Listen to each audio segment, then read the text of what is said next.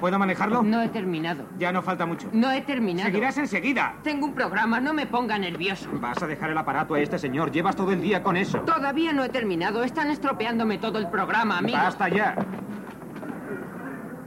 Debo pescar y eliminar a los seis agentes. De lo contrario, no tendré premio. Ah. Ahí está.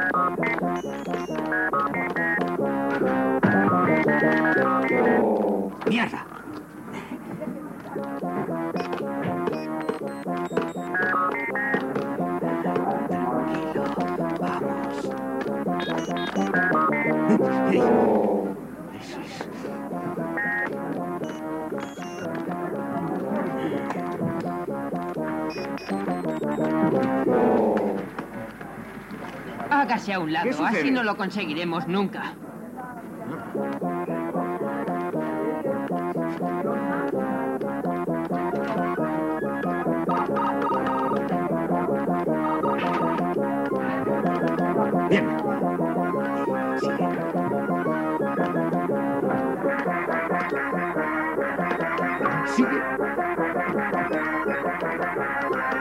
Sigue. Sigue. Eso.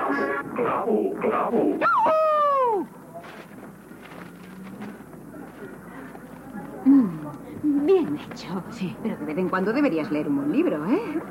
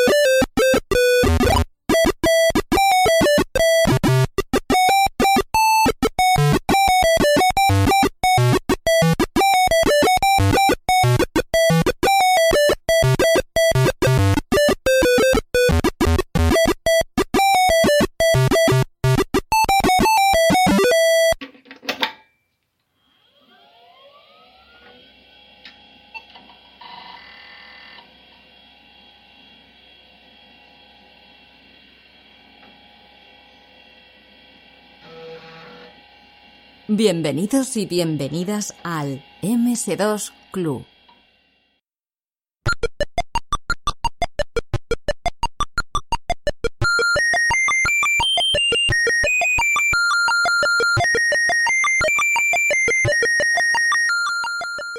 Bueno, este mes es un poco especial porque en el MS2 Club es la primera vez que llegamos a, a este número maldito. Tenemos aquí a Antonio Lozano, alias Logarán. Antonio, el MS2 Club volumen 13, tío. Mm, Es sorprendente, no pensaba que fuéramos a llegar tan lejos. Ya, ya sabes cuál es la, mm, la vida media de los podcasts de las Chus. Un capítulo, dos, Eh. y luego otra cabecera nueva, a lo loco. A lo loco, venga, va, todo, la casa por la ventana. No, pero lo. Bueno, esto- este número 13, como es un número, o sea, como es un podcast mensual, esto tiene eh, dos significados. Uno, que el 13, que, que trae mala suerte, que tendríamos que decir 12 más 1, ¿no? Y lo siguiente, que, que hemos hecho el aniversario del MS2 Club y, y no hemos hecho nada especial, tío.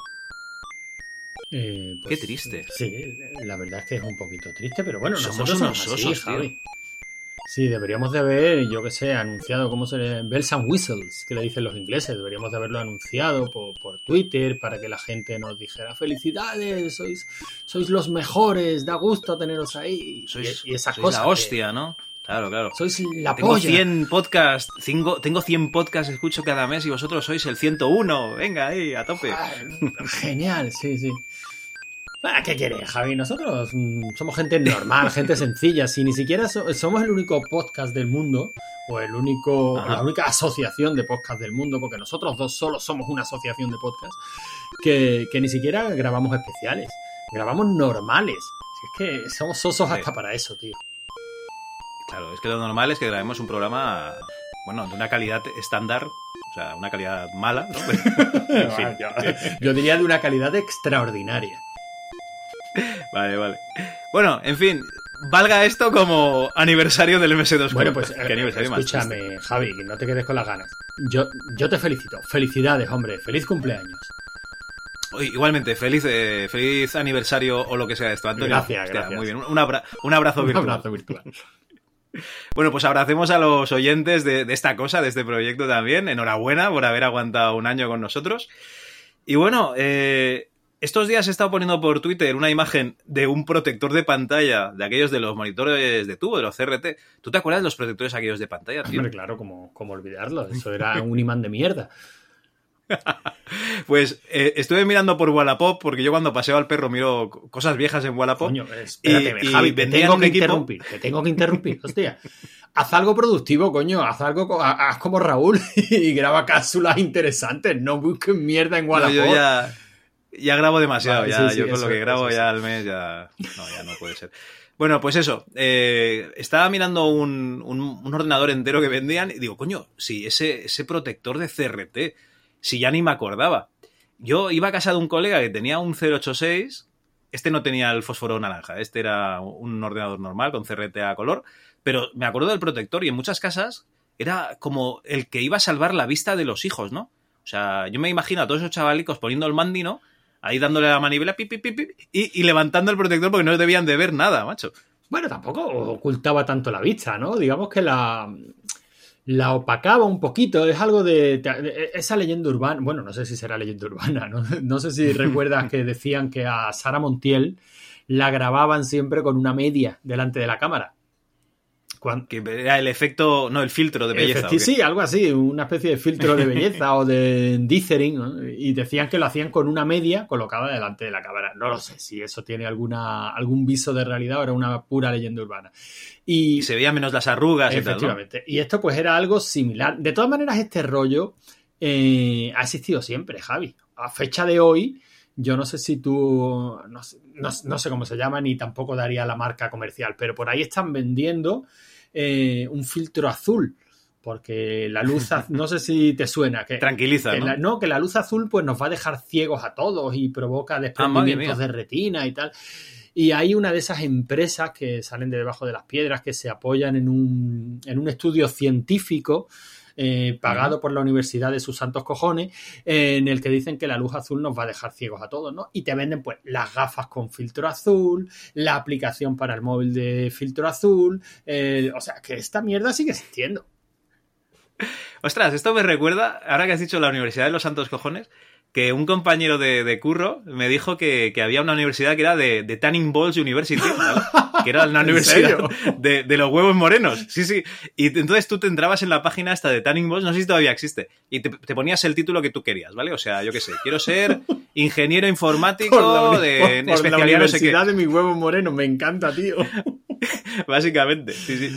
En fin. En fin. Bueno, oye, eh, con esto de los protectores, yo he descubierto que yo no lo sabía, como no tuve ni protector, ni me preocupaba de la vista, ni mi familia tampoco es que se preocupase mucho de, de mi vista, eh, he descubierto que la gente le ponía un cactus para atrapar la radiación También, de, también. de los monitores de tubo, que yo no lo sabía, macho. Sí, sí, también, también es una de estas. mm, Supongo que mm, leyendas que empiezan a circular, Dios sabrá por qué, que no tendrán ninguna base científica, o a lo mejor tienen una base mínima y alguien se agarra a eso como un clavo ardiente y dice, pues la vamos a vender cactus.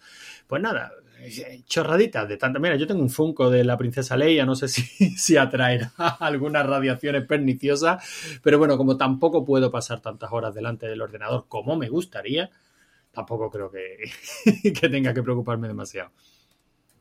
Vale, vale, pues bueno, lo dejamos aquí, ¿no? Como una simple anécdota. Bueno, si te Mm, parece hombre, bien, vamos a si ver lo alguien- que trae. Si alguien sabe Ay, si esto dime, se dime. basa en, en algo científico, Javi, que nos lo diga, ¿no? En los comentarios, que nosotros estamos dispuestos a, a reconocer que nos hemos equivocado y que esto tiene toda la base del mundo y que por favor conseguid una, una media de, de estas de monitor porque... Ah, no, no, yo lo que me he dado cuenta es que. Hay muchísima gente que en Twitter te dice que esto no tiene ningún tipo de base, que era un timo. En cambio, hay gente que dice que eso funcionaba muy bien y que gracias a eso tienen la vista como la tienen a día de hoy. Entonces yo, eh, pues bien, ¿no? Yo estoy a favor de todo el mundo. Me parece bien todo.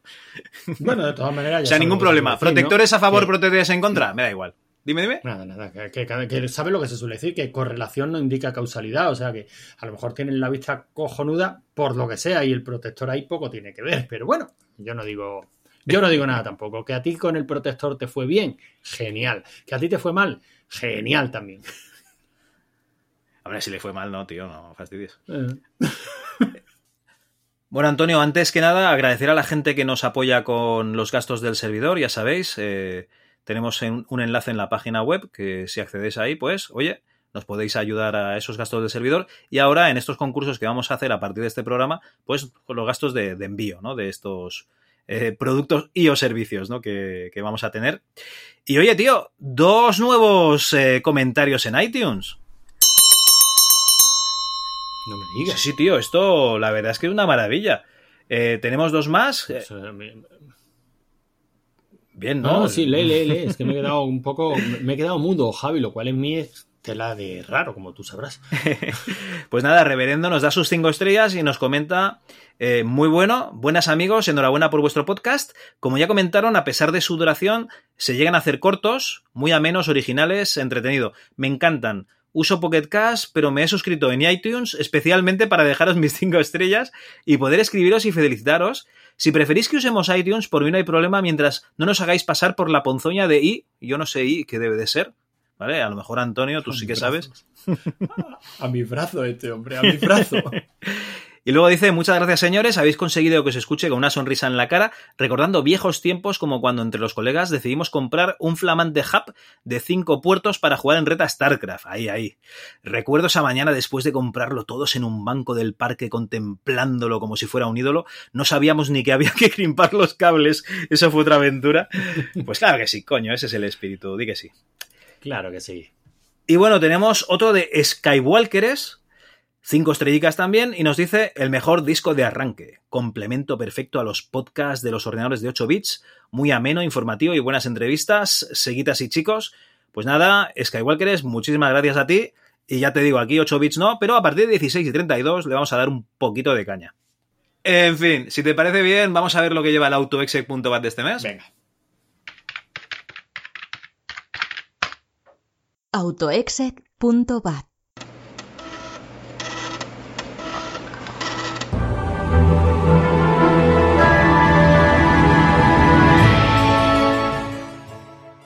Pues bueno, hablaremos de juegos y hablaremos de, vamos, de, vacas sagradas del MS2, como puede ser el Monkey Island, el Monkey Island 2, el Doom, el Doom 2, el Full Throttle. Hablaremos un poco ligerito, pero bueno, hablaremos un poco de estos juegos. En el MS2 hoy, Antonio nos va a hablar de DOSBox Pure. No tengo ni idea de lo que es, pero él, que es un tío que emula muy bien, seguro que nos lo explica fantásticamente. Después os voy a hablar mis experiencias jugando a Monkey Island 2 en un PC con Windows 98 ¿vale? Para que veáis cómo se puede jugar a día de hoy. Pasaremos a un corte para la publicidad. Después os diremos por fin quién ganó este sorteo del libro de Beatriz Rico. Tendremos una novedad, que es el concurso de quién sabe más de MS2 del mundo, aunque en esta, en, en esta edición igual es quién sabe menos de MS2 del mundo. Y por último pasaremos a la sección redmi.txt con los comentarios del programa. Adelante programa.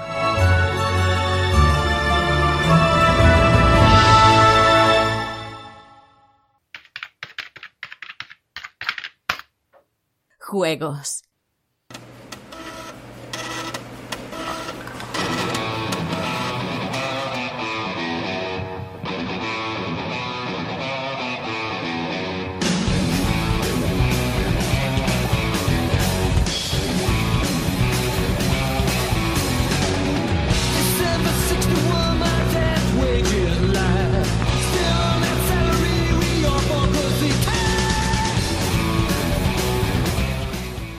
Bueno, Antonio, Monkey Island, no sé si te sonará este juego de algo. Hombre, de algo. de algo me quiere, me quiere sonar. Eh, tengo una un poquito sensación de déjà vu, porque me da la impresión de que hace muy poquito hemos estado hablando largo y tendido de este Monkey Island. Pero hombre, sí, sí me quiere sonar, claro. ¿A quién no? Le suenan las aventuras de Woodruff Threepwood. Pues bueno, simplemente comentar, ¿no? Hemos estado de invitados en, en un podcast hermano. No es un podcast de la Chus, pero son tan majos que casi parecen de la Chus.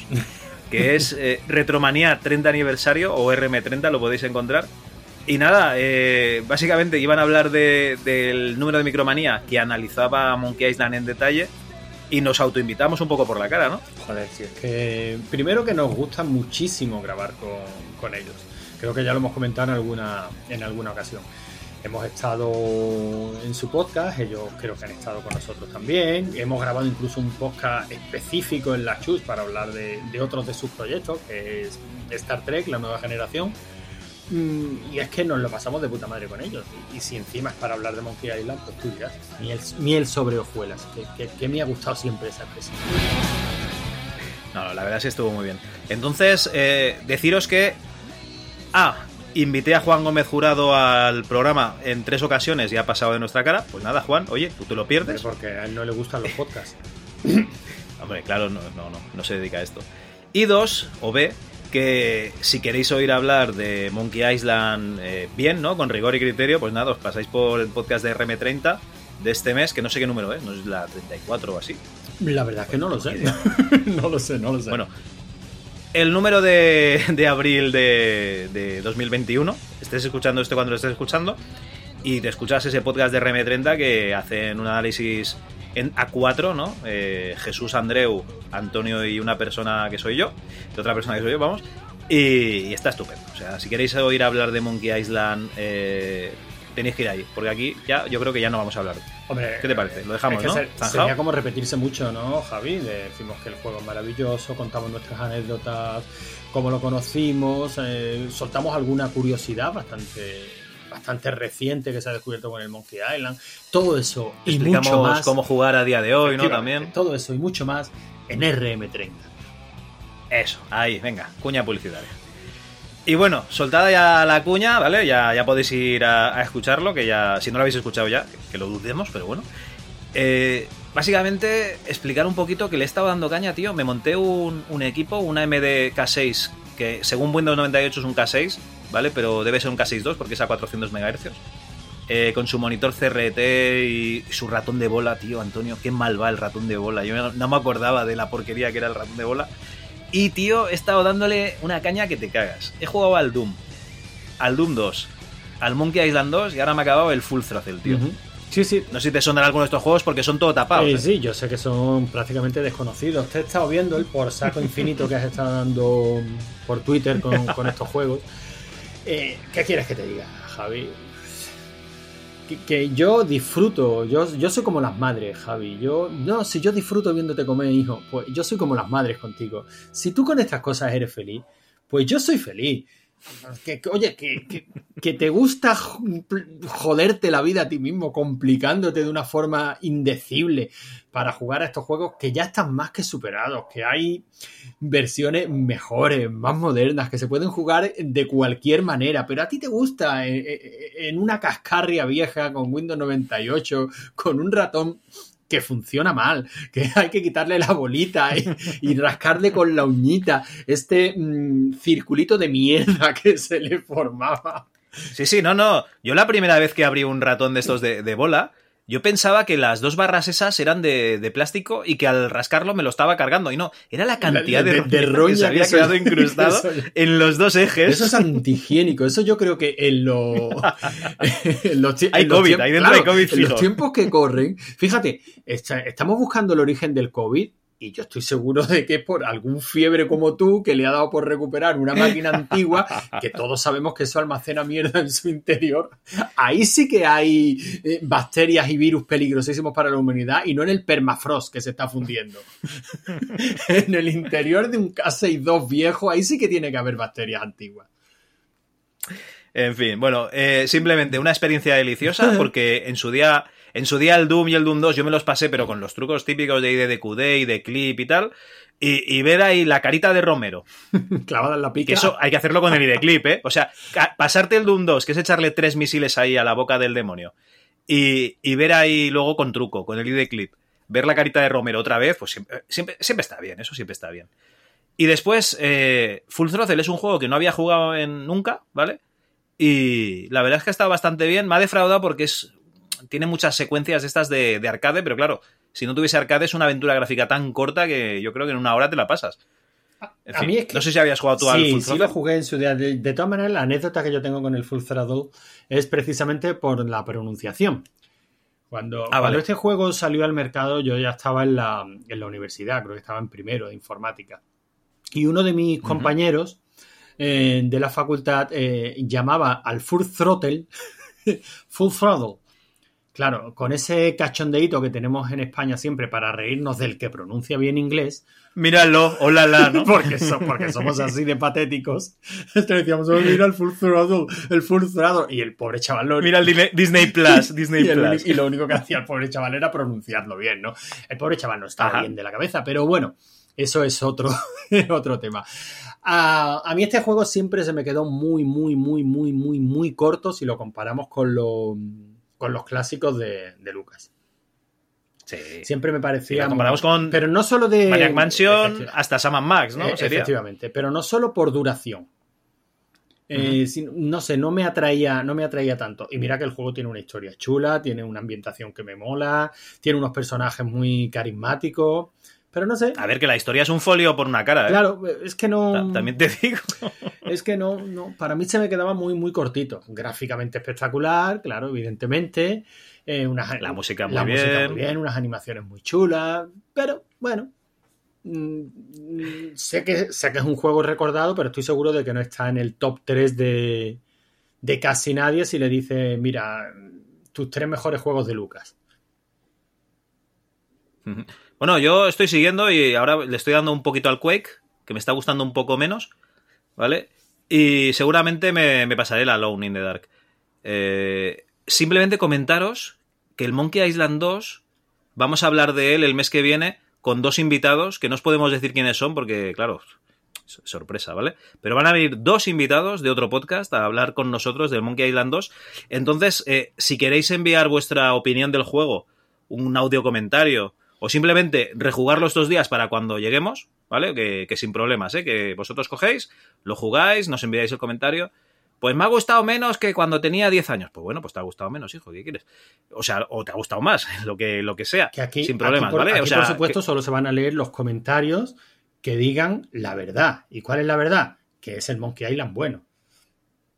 eh, no. es el uno, pero bueno. Bueno, vale. Pues bueno, hasta aquí los juegos. Nada, simplemente era eso. Avisaros un poquito de que íbamos a, a darle ahí al Monkey Island 2. Por cierto, tío, que el Doom 2, lo que me he dado cuenta es que hay fases súper chungas, ¿eh? Joder. A la que llegas a mitad de juego, son 30 fases, a la que llegas a la 17, 18 o así, hay algunos portales que tienes que ir, luego tienes que volver por el mismo portal para poder encontrar el pasillo por el que ir. Es chungo, ¿eh? Es jodido. Hombre, yo hace muchos, pero muchos años que me pasé tanto el Doom 1 como el Doom 2. Y bueno, a mí siempre me dio la sensación de que el Doom 2 era como el 1, pero más largo. No sé si, si me Sí, es equivoco más largo, o es si más ese largo. recuerdo. Porque además tiene niveles, tiene niveles kilométricos. Pero bueno, lo bueno que tienen, y ahí sí te lo tengo que dar, es que son juegos que hoy día son exactamente igual de divertidos que lo eran en la época, ¿eh? O sea, no es una rareza propia de nostálgico recalcitrantes querer jugar a- al Doom 1 o al Doom 2. O sea, son juegos divertidos. Evidentemente te puedes poner un Brutal Doom y es otra cosa y lo juegas de otra manera, pero, pero es que el Doom, tal y como está concebido, sigue siendo un juego divertidísimo a fecha de hoy, no, no caduca. No, no, es una, es una maravilla. De hecho, me está gustando el Quake bastante menos. Bueno, yo es que, es que yo nunca, nunca fui de nunca fui de Quake, la verdad. Coño, yo jugué, me parece que al 2 un poquito en, en una Play, o sea que tampoco, no tampoco le Mira que Al Quake 3 sí que lo probé, pero como no tenía historia, mira que el Doom 1 y el Doom 2 casi se podría decir lo mismo que voy a decir del Quake, ¿no? Que a mí me sonaba más a demo técnica que a, que a juego. Porque evidentemente no, porque digo porque en la época era lo más. O sea, técnicamente no sé, pero no me lo compares con el Shadow of the Beast. No, ¿eh? no, claro, Por favor. Que, que se le podía decir, ¿no? Que era un juego que quería epatar, pues, por lo que, por la bestia técnica que era. Pero sin embargo, el Doom a mí siempre me pareció divertido. Y, y ese era su principal baza, y de hecho yo creo que eso es lo que hace que hoy día siga siendo perfectamente válido. Y el Quake molaba mucho verlo, porque sí, porque ya todos los enemigos eran 3D, porque evidentemente jugabas ya, ya tenía el Quake 1, ya tenía alta resolución, ¿no? Ya, ya pasaba de los 320 por 200, eh, las luces dinámicas, esas cositas las mirabas, decías, joder, cómo mola esto, pero luego a mí me parecía muchísimo menos divertido. Y estoy seguro que habrá quien, quien no esté de acuerdo conmigo en absoluto, vamos. Pero a mí siempre me pareció mucho menos divertido. Bueno, oye, a opiniones. El- el- está claro que en el Quake ya puedes apuntar hacia arriba, hacia abajo. Hay enemigos que vuelan, Sí, sí, etcétera. rollo. Están la- las 3Ds, las partículas, las luces que comentas. Pero, oye, yo me quedo de momento, de momento, por lo que he visto, de momento me quedo con el Doom. Luego Pues ya apúntame también a mí al Team Doom. Perfecto.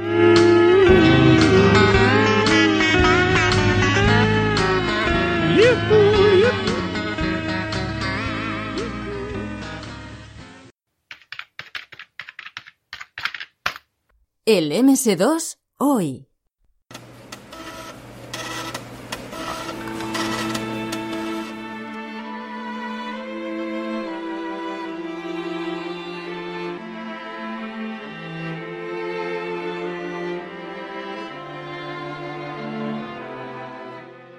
Bueno, Antonio, a ver. eh, ya sé que yo he jugado de la manera incorrecta, ¿vale? Que es poner un ordenador viejo, ¿no? Hacer funcionar estos circuitos que tienen 30 años. Ver esa resolución diminuta en una pantalla CRT que me está quemando los ojos porque no tengo filtro. Y encima usar un ratón que está, que está lleno de roña, ¿no? Por, la bola. ¿Cuál es la manera buena de jugar a, a- a dos a día de hoy? Bueno, pues mira, voy a hablar de algo de lo que ya he hablado en este, en este podcast. Eh, tú en la presentación has dicho no tienes ni idea de lo que es el DOSBox Pure, con lo cual queda evidente que, que no me escucha Javi, lo cual me ofendería si yo tuviera capacidad de ofenderme a estas alturas de mi vida. Mira, tengo dos, do- dos, dos box instalados. Eh, y son diferentes. Y si me preguntas eh, cuál es cuál, no tengo ni idea. ¿Por qué? Porque yo lo uso para jugar. Yo no me preocupo de si tiene un filtro, si tiene una mierda. No, no. Lo uso para jugar. Y me he puesto el hardware original porque tú dijiste que se juega estupendamente en el Monkey Island Special Edition de 360 y eso es mentira. Bueno, es igual, ya lo diremos, ya lo diremos el mes que viene. Dos box pure, ¿de qué va esto? Mira, eh, precisamente cuando hablamos de DOSBox, eh, creo que fue en el programa 1 o en el 2 eh, del MS2 Club, no me acuerdo, pero fue de los primerísimos programas hablábamos de las diferentes versiones de DOSBox. Y efectivamente uno de los problemas, entre comillas, que bueno, no lo son, pero una de las limitaciones que tiene el tema del DOSBox, bueno, pues el tema de las compatibilidades y las versiones, sobre todo las versiones. DOSBox es un proyecto que está bastante paradete desde hace bastantes años. Evidentemente, al ser software libre, pues bueno, pues siempre hay usuarios, siempre hay gente que va añadiendo pequeños parches y tal, ¿no? Para aumentar compatibilidad, para solucionar pequeños errores. Y eso hace que haya un montón de versiones de DOSBox. Está la DOSBox X, la SVN, la... Hay un- un- unas cuantas, ¿no? Y eh, algunas de las cuales pues son necesarias, casi te diría imprescindibles para, para irse casi al al límite ¿no? de, de lo que era el MS2 y ya casi meternos en los juegos de Windows 3.11, Windows 95, que no, no se ejecutan como tal en el propio DOSBox y necesitan, bueno, pues un DOSBox que te permita meter una aceleración gráfica, que te una, una cantidad de historias que hace que para juegos muy concretos pues te lo tengas que currar un poquitín. Eso no es problema para un tío como tú. Eh, cuando me refiero a alguien que está dispuesto a montarse un- una máquina original, un hardware original, instalar un sistema operativo, buscarse el juego, instalarlo y jugarlo a la antigua, pues evidentemente eh, el hecho de que tengas que elegir entre tres posibles versiones de DOSBox, pues no es un problema. o sea, sigue siendo infinitamente más fácil que no montarte un equipo antiguo, ¿no? Pero mm, el problema, o el problema, la, la realidad es que hoy día tratamos de consolizar mm, todos los microordenadores y digamos que MS2 o los primeros PC quedaban ahí como en un poquito en un terreno de, de nadie. Ya hemos comentado aquí varias veces la Bob, esta colección que nos sirve de referencia, la que recomendamos siempre que, que grabamos el arcade de la semana, la que hemos recomendado aquí en el MS2 Club varias veces, la que, de la que hemos hablado largo y tendido en, en rigor y criterio. Esa colección lo que hace precisamente es buscar una selección de juegos de todos los sistemas y consolizarlos. Me explico.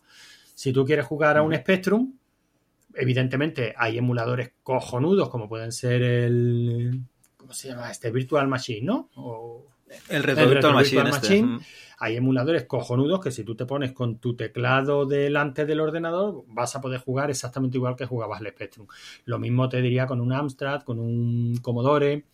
Pero no, en el Retro Virtual Machine solo me parece que Amstrad y Spectrum. Eh, no, sí, sí, sí. No, me, claro, no me refiero específicamente a este emulador, me refiero a que hay emuladores para todas estas máquinas y que si tienes un teclado delante, pues no tienes problema para jugarlo. Lo mismo pasa con DOSBox. Exactamente igual. Tú puedes navegar por tu interfaz de DOSBox, eh, te mete como si tuvieras MS2 delante, cambias de directorio, buscas el ejecutable o ya sea el exe, el BAT, lo ejecutas y te pones a jugar sin problema y para los que nos sentamos delante de un ordenador a jugar, pues oye, no hay que, casi te diría que no es necesario profundizar más. Pero esa no es la realidad hoy día. Hoy día que tenemos una explosión de afición al retro, sobre todo gracias a maquinitas como la Raspberry Pi o todas las minis, la PlayStation Mini, la Mega Drive Mini, la Super, Nintendo, la Super NES Mini, todo este tipo de maquinitas y sobre todo la explosión de los TV Box Android, no sé, ¿sabes? Este típico cacharrito pequeñito que lo conectas a la tele y tienes ahí pues la interfaz de Android con los emuladores de Android, con tu YouTube, con tus canales de streaming, pues estos TV-Box, que los venden desde 25 o 30 euros, se están convirtiendo, digamos, en la alternativa barata y fácil para todo el que quiere pegarle a esto del retro gaming. Porque lleva Bluetooth también. Sí, claro, lleva Bluetooth, tienen siempre un... Entonces ya puedes conectarle ahí los mandos que tú quieras. El mando que te dé la gana, incluso le podrías conectar un teclado y un ratón, pero es que la realidad es que el que se compra este tipo de cacharrito, una Raspberry Pi quizás todavía más, ¿no? Porque a lo mejor tiene un perfil un poquito más friki el que tire de Raspberry Pi, pero el que se compra una TV Box de estas, eh, lo que quiere... Sí, sí, lo que no quiere es programar en Turbo Pascal, lo que quiere es Lo que quiere jugar. Y por eso la colección está Bob, que tanto recomendamos, eh, pues ya va por eh, su grupo de seguidores en Telegram, por ejemplo, va por los 2.700, 2.800 usuarios, ¿no? ¿Por qué? Pues porque es fácil, tienes una selección cojonuda de juegos, casi seguro que no vas a echar en falta ninguno y puedes jugar como se juega cualquier juego de consola. Eso lo habían conseguido con, con Spectrum, con Astra, con todos los microordenadores, ¿no? Ya te digo, o sea... Sí, no, eso me llamó la atención porque podías jugar al Commodore 64 ¿vale? Y eh, más o menos tenían una entrada configurada estándar para, todos los juegos. Porque en la época de los microordenadores, ya sabes, la guerra OPQAQAOP, pero bueno, no era solo eso, es que a lo mejor las teclas cada, cada juego eran diferentes. Entonces aquí más o menos está tenían la opción de, mm, de, reconfigurarlas, ¿no? Y aquí digamos que está estandarizado, ¿no? Tú simplemente le das al play, play, play, play. Bueno, tomemos como ejemplo un mando de Xbox 360, por ejemplo, ¿no? O de PlayStation, mm. los que solemos utilizar para jugar le das al botoncito de Start, Start, Start hasta que el juego arranque y lo manejas con tus cursores y, y tus botones. Facilísimo, cualquier juego. Luego tienes tu combinación de teclas para salir del juego en el que estés y volver a tu menú, eliges otro juego y a jugar. Cojonudo, ¿qué pasaba? Que esto con MS2 pues no lo podíamos hacer. Porque DOSBox no tiene una forma sencilla de integrarse en este tipo de, de packs. ¿Se puede hacer? Claro que se puede hacer. Lo puedes hacer juego por juego, por supuesto. ¿Es complicado? No. Puede ser laborioso, pero no es complicado. Tú simplemente, el propio DOSBox tiene su, su sistema ¿no? de remapeo de teclas para que tú mapees las, las pulsaciones de un joystick a, a las teclas del juego. Eh, ¿Que quieres jugar al Doom? Bueno, pues tú te vas al manual original del Doom o te buscas en internet o te lo sabes de memoria porque lo has jugado mil veces cuáles son las teclas que utiliza Doom y, sí, sí, controlar efectivamente. barra espaciadora. Y en, y, en tu, y en tu DOSBox, pues configuras estas teclas y puedes jugar. Eh, te haces una, instalación de, del Doom. Te explico cómo se hacía antiguamente, ¿vale? Eh, este, Todo este tipo de sistemas, casi todos, utilizan un, un lanzador que se llama Emulation Station. Eh, hay muchos, pero el Emulation Station se ha convertido casi en el estándar de facto para todos estos, ¿no? El Emulation Station, digamos que lista los juegos que tú tienes disponibles con una pequeña configuración en un archivo de texto en el que tú le dices cuál es la extensión de archivo que tienes que buscar y cuál es el, el comando, el bueno, el exe o el bat o el com y cuál es el comando que tienes que ejecutar, que sería en este caso, pues, dos Ajá. box, eh, donde tengas el ejecutable, dos box, espacio, y luego el comando a ejecutar normalmente sería el nombre del juego .conf. Porque esos. .conf, esos archivos de configuración, pues son la, es la forma más fácil de asegurarte de que el juego va a funcionar.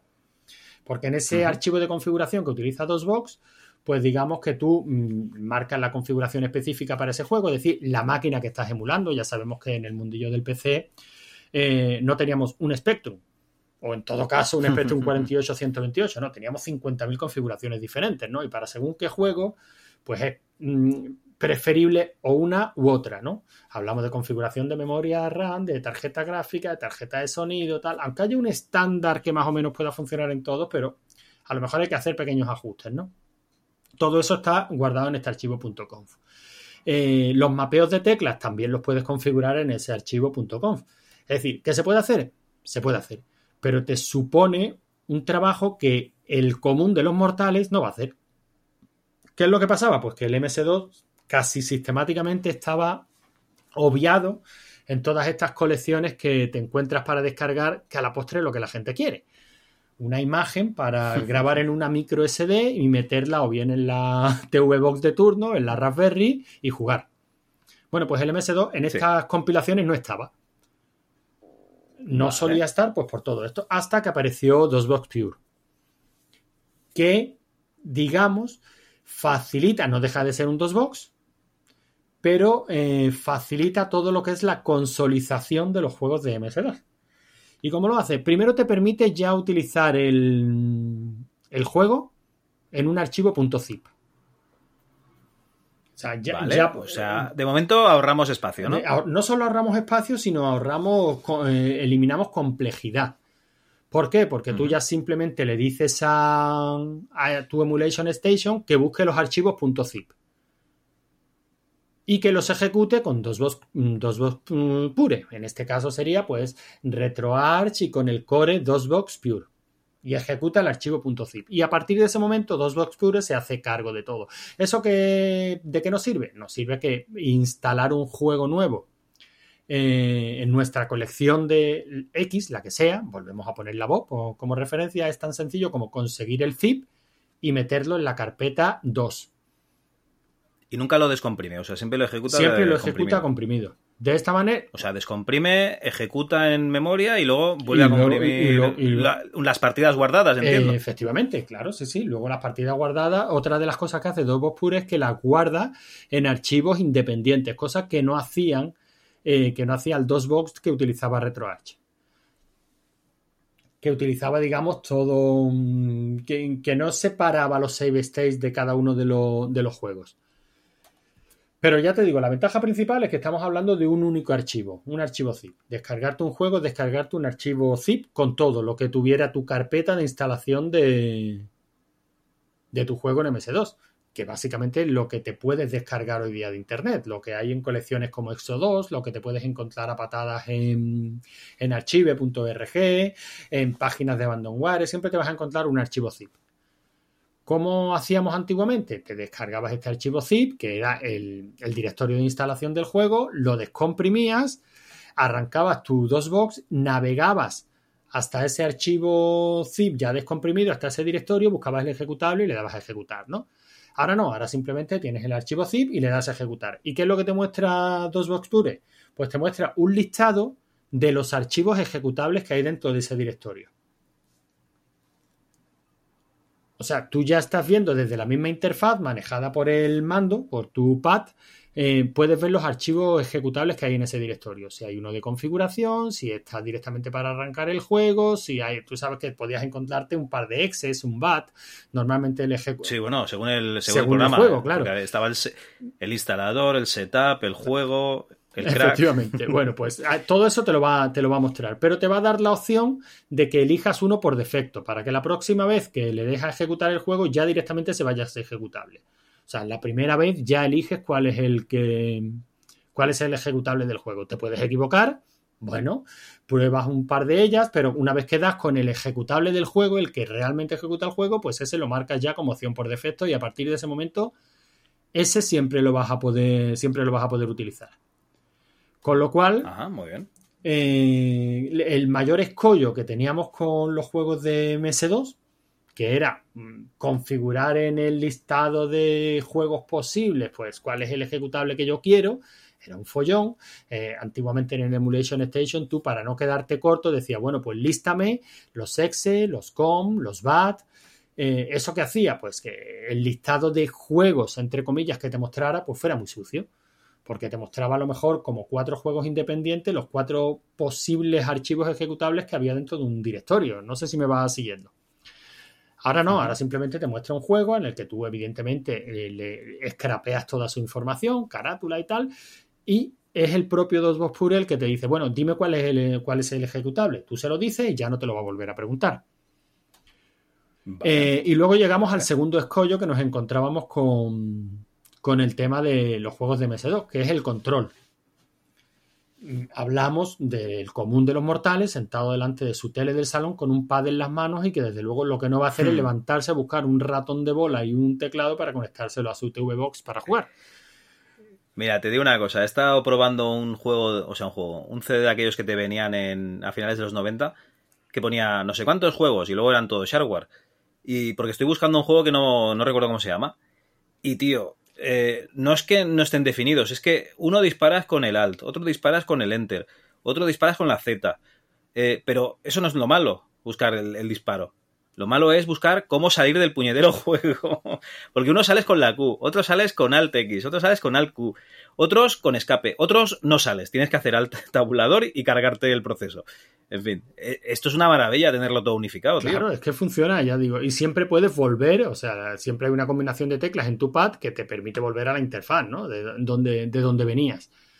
Eh, el tema del control, ¿cómo lo soluciona? Bueno, pues el propio DOSBox Pure tiene una serie de mapeos mm, preestablecidos eh, de los mandos habituales que, que usábamos en PC los joysticks eh, específicos y tal que podías usar en PC están ahí.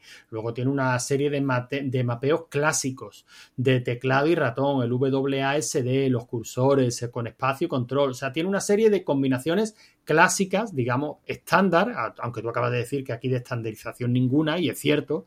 Pero bueno, tiene una serie de combinaciones clásicas para que pruebes a ver si alguna te va bien con el, con el juego.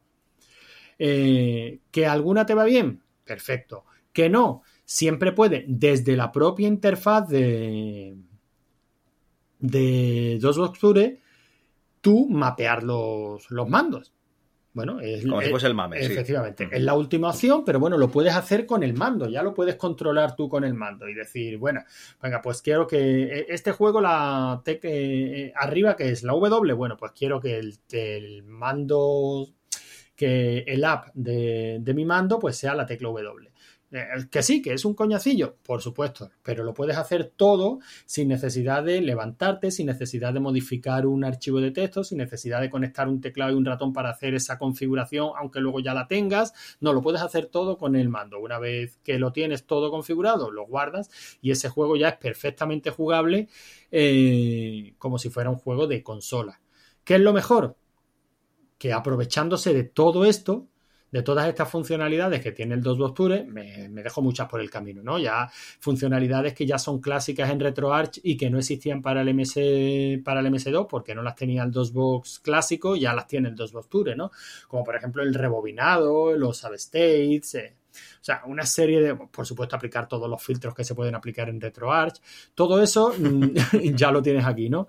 Pero ¿qué es la ventaja? Que en el momento que tienes esa opción de, remapear los controles de una forma sencilla y que queden asociadas a cada juego, pues ya empiezan a salir colecciones con todo este trabajo hecho. Como por ejemplo la Bob, que ya incorpora pues una buena colección de juegos de MS2 consolizados, digamos, aprovechándose de este dos box pure. Simplemente tú eliges tu juego, le das a Start y ala, a jugar, que se controla con, eh, con las cuatro direcciones y los botones del, del pad. O sea, me parece que si algo le faltaba al mundillo de la emulación eh, para ser perfecto era algo como esto, ¿no? Porque lo teníamos para Spectrum, lo teníamos para Amstrad, lo teníamos para todos los microordenadores, por supuesto para las consolas, pero no teníamos algo similar para MS2 hasta que salió este core, ¿no? El DOSBox Pure.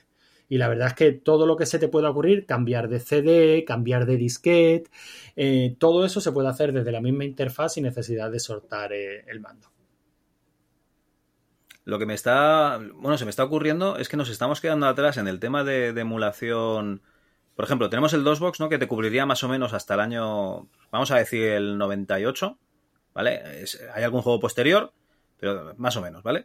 Pero todos esos juegos con aceleración gráfica o que ya empezaban a necesitar Windows XP y tal, esto se nos, se nos está quedando en un limbo. O sea, tenemos los juegos viejos viejos, tenemos los juegos actuales, que no hay problema, lo ejecutas en un hardware actual, pero nos falta pues esos juegos que están ahí, la- el principio de las aceleradas gráficas y tal. Yo que sé, un Blade, ¿no? Por ejemplo. Bueno, nos hay, quedan ahí en el limbo. hay opciones y de hecho ya las comentamos en los primeros en los primeros programas. Sí hay opciones, pero es cierto que todavía no están tan avanzadas y no llegan a este al punto en el que está, por ejemplo, este, este core, ¿no? El DOSBox Pure. Pero, por ejemplo, a este core, que ahora mismo tiene un desarrollo muy activo, lo que hace falta con todas estas cosas, Javi, es que un- uno de estos proyectos pegue y pegue fuerte. Y este, por ejemplo, ha pegado. ¿Por qué? Porque eso hace Vale, que se vayan arrimando muchos desarrolladores y, por ejemplo, muchas de estos parches que se iban añadiendo a algunas versiones del DOSBox, eh, el DOSBox X y tal, que, que ya precisamente lo que hacen es esto, ¿no? Incluir aceleración gráfica, pues para eh, esos juegos que tú acabas de decir, que no, ese limbo. Pues en el momento que esos parches se vayan añadiendo a este DOSBox Tour, lo que tendremos es que este core, pues digamos que cada vez irá mm, acoplando o, o agrupando más, más posibilidades, ¿no? Más juegos. La colección esa de la que hablamos también en, en el primer y en el segundo programa, el Exo 2, sabes que tiene, hay Sí. otra colección hermana que se llama Winexo. Y realmente ya esta Ajá. ya recupera juegos de Windows 95, Windows 98.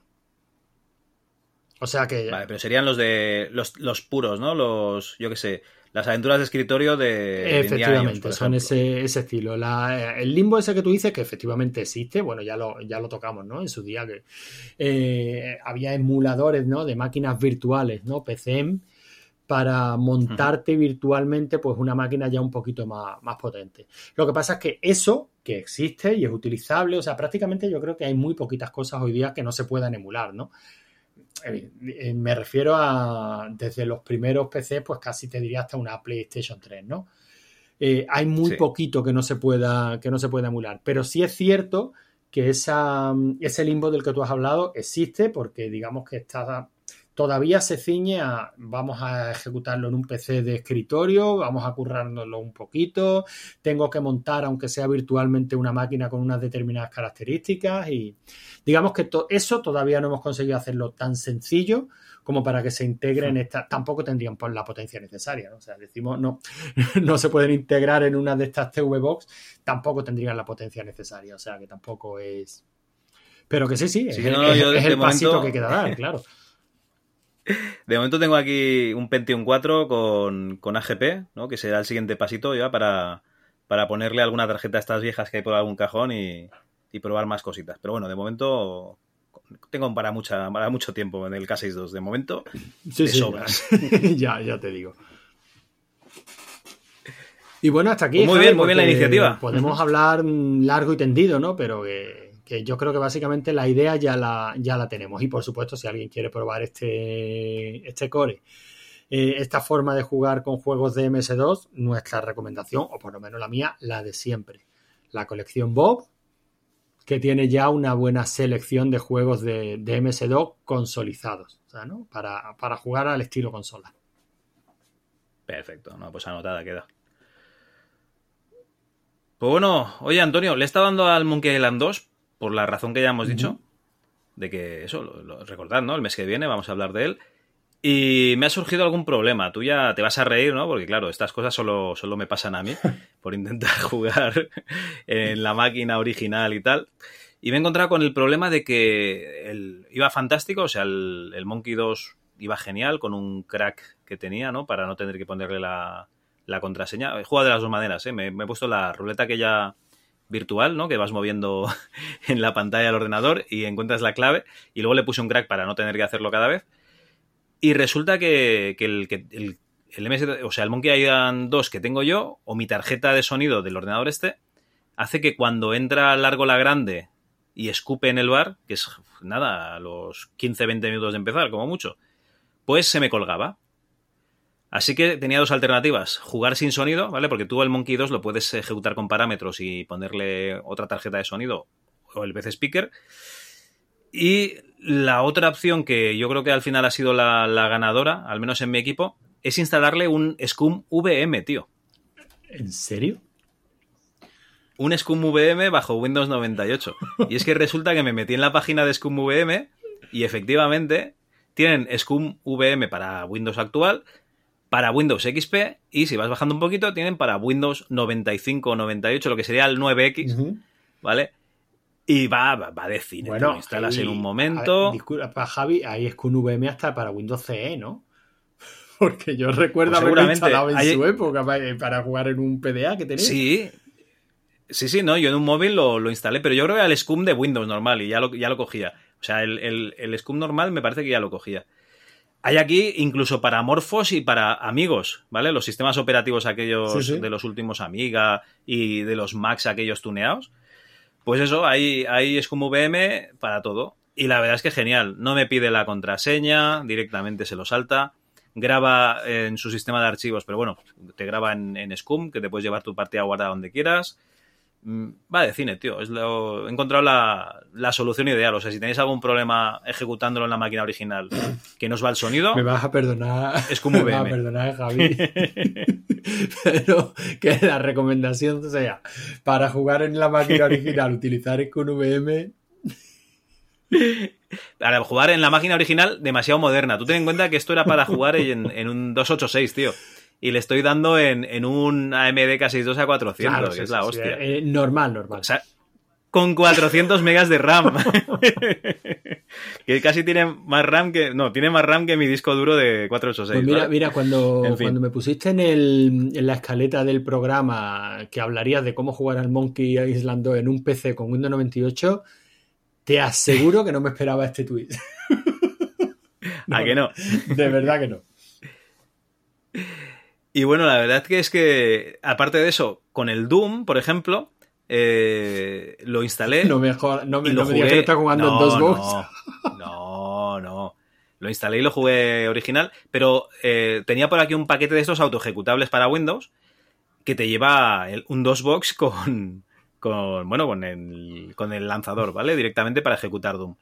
Pues eje- lo ejecuto, va de puta madre, vale, va estupendo, el de MS2, y digo, uy, voy a hacer un Inception y voy a ejecutar el de DOSBox. Y sí, arranca, arranca DOSBox, pero el Doom iba a un FPS aproximadamente. No podía, la No máquina no podía con DOSBox. Bueno, no, no- deja de ser emulación, ¿eh? No, nos olvidemos que la, la emulación, no sé si eso sigue siendo cierto, pero cuando yo empezaba a, meterme en estos mundillos de la emulación y tal, siempre decían que la máquina tenía que ser muy, muy, muy, muy, muy potente para emular un... O sea, te, te hablo de que a mí me decían que con mi 486 podía emular el Spectrum, pero que con un 386 según el emulador. ¿Sabes qué te digo, no? O sea, que siempre se habla que tiene que ser varias escalas de, de potencia por encima de la máquina que quieras emular. Sí, que a lo mejor con una máquina de 100 MHz emulabas una de Sí, 4. algo, ¿no? algo Sí, así. de todas maneras, supongo que esto ha cambiado bastante, ¿no? Las técnicas se han modificado bastante y ahora se utilizan muchos trucos. Bueno, ya nos lo estuvo explicando David, ¿no? Cuando hicimos, cuando hicimos el programa este de FPGA y tal. Que hoy día, o que los emuladores utilizan tantísimos trucos que lo último que pretenden es imitar el funcionamiento de la máquina, sino simplemente conseguir que los juegos funcionen y, y que parezcan que, que van en la máquina original. Nada, nada, el FPGA eh, son los padres. que bueno, que nos han pedido que hablemos de FPGAs para, para dos. Y a lo mejor David un día se anima porque tiene tres o cuatro por allí. Y, y a lo mejor se anima y nos habla un poco de ellos. Yo, como no tengo ninguno, yo no puedo. Bueno, hablar. yo ya sabes que para ese programa que en su día grabamos para Rigor y Criterio, Rico me envió uno y lo estuve probando, ¿no? Y yo sigo feliz con mi Raspberry Pi. Pero bueno, era un ZX1, ¿no? Sí, era un ZX, un ZX1. Vale, vale.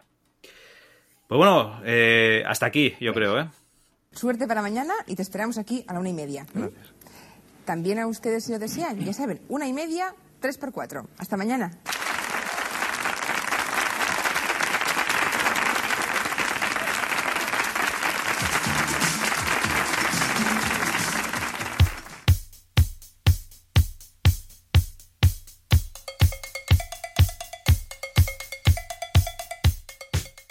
Antonio, vamos a hacer un corte pequeñito para, para publicidad y ¿sabes lo que pasa?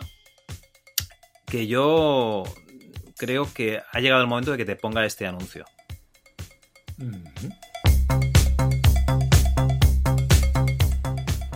Manuel Luque, director de CAM. Mi compromiso es ofrecer siempre lo mejor. Así era Colón hace 20 años y así es hoy.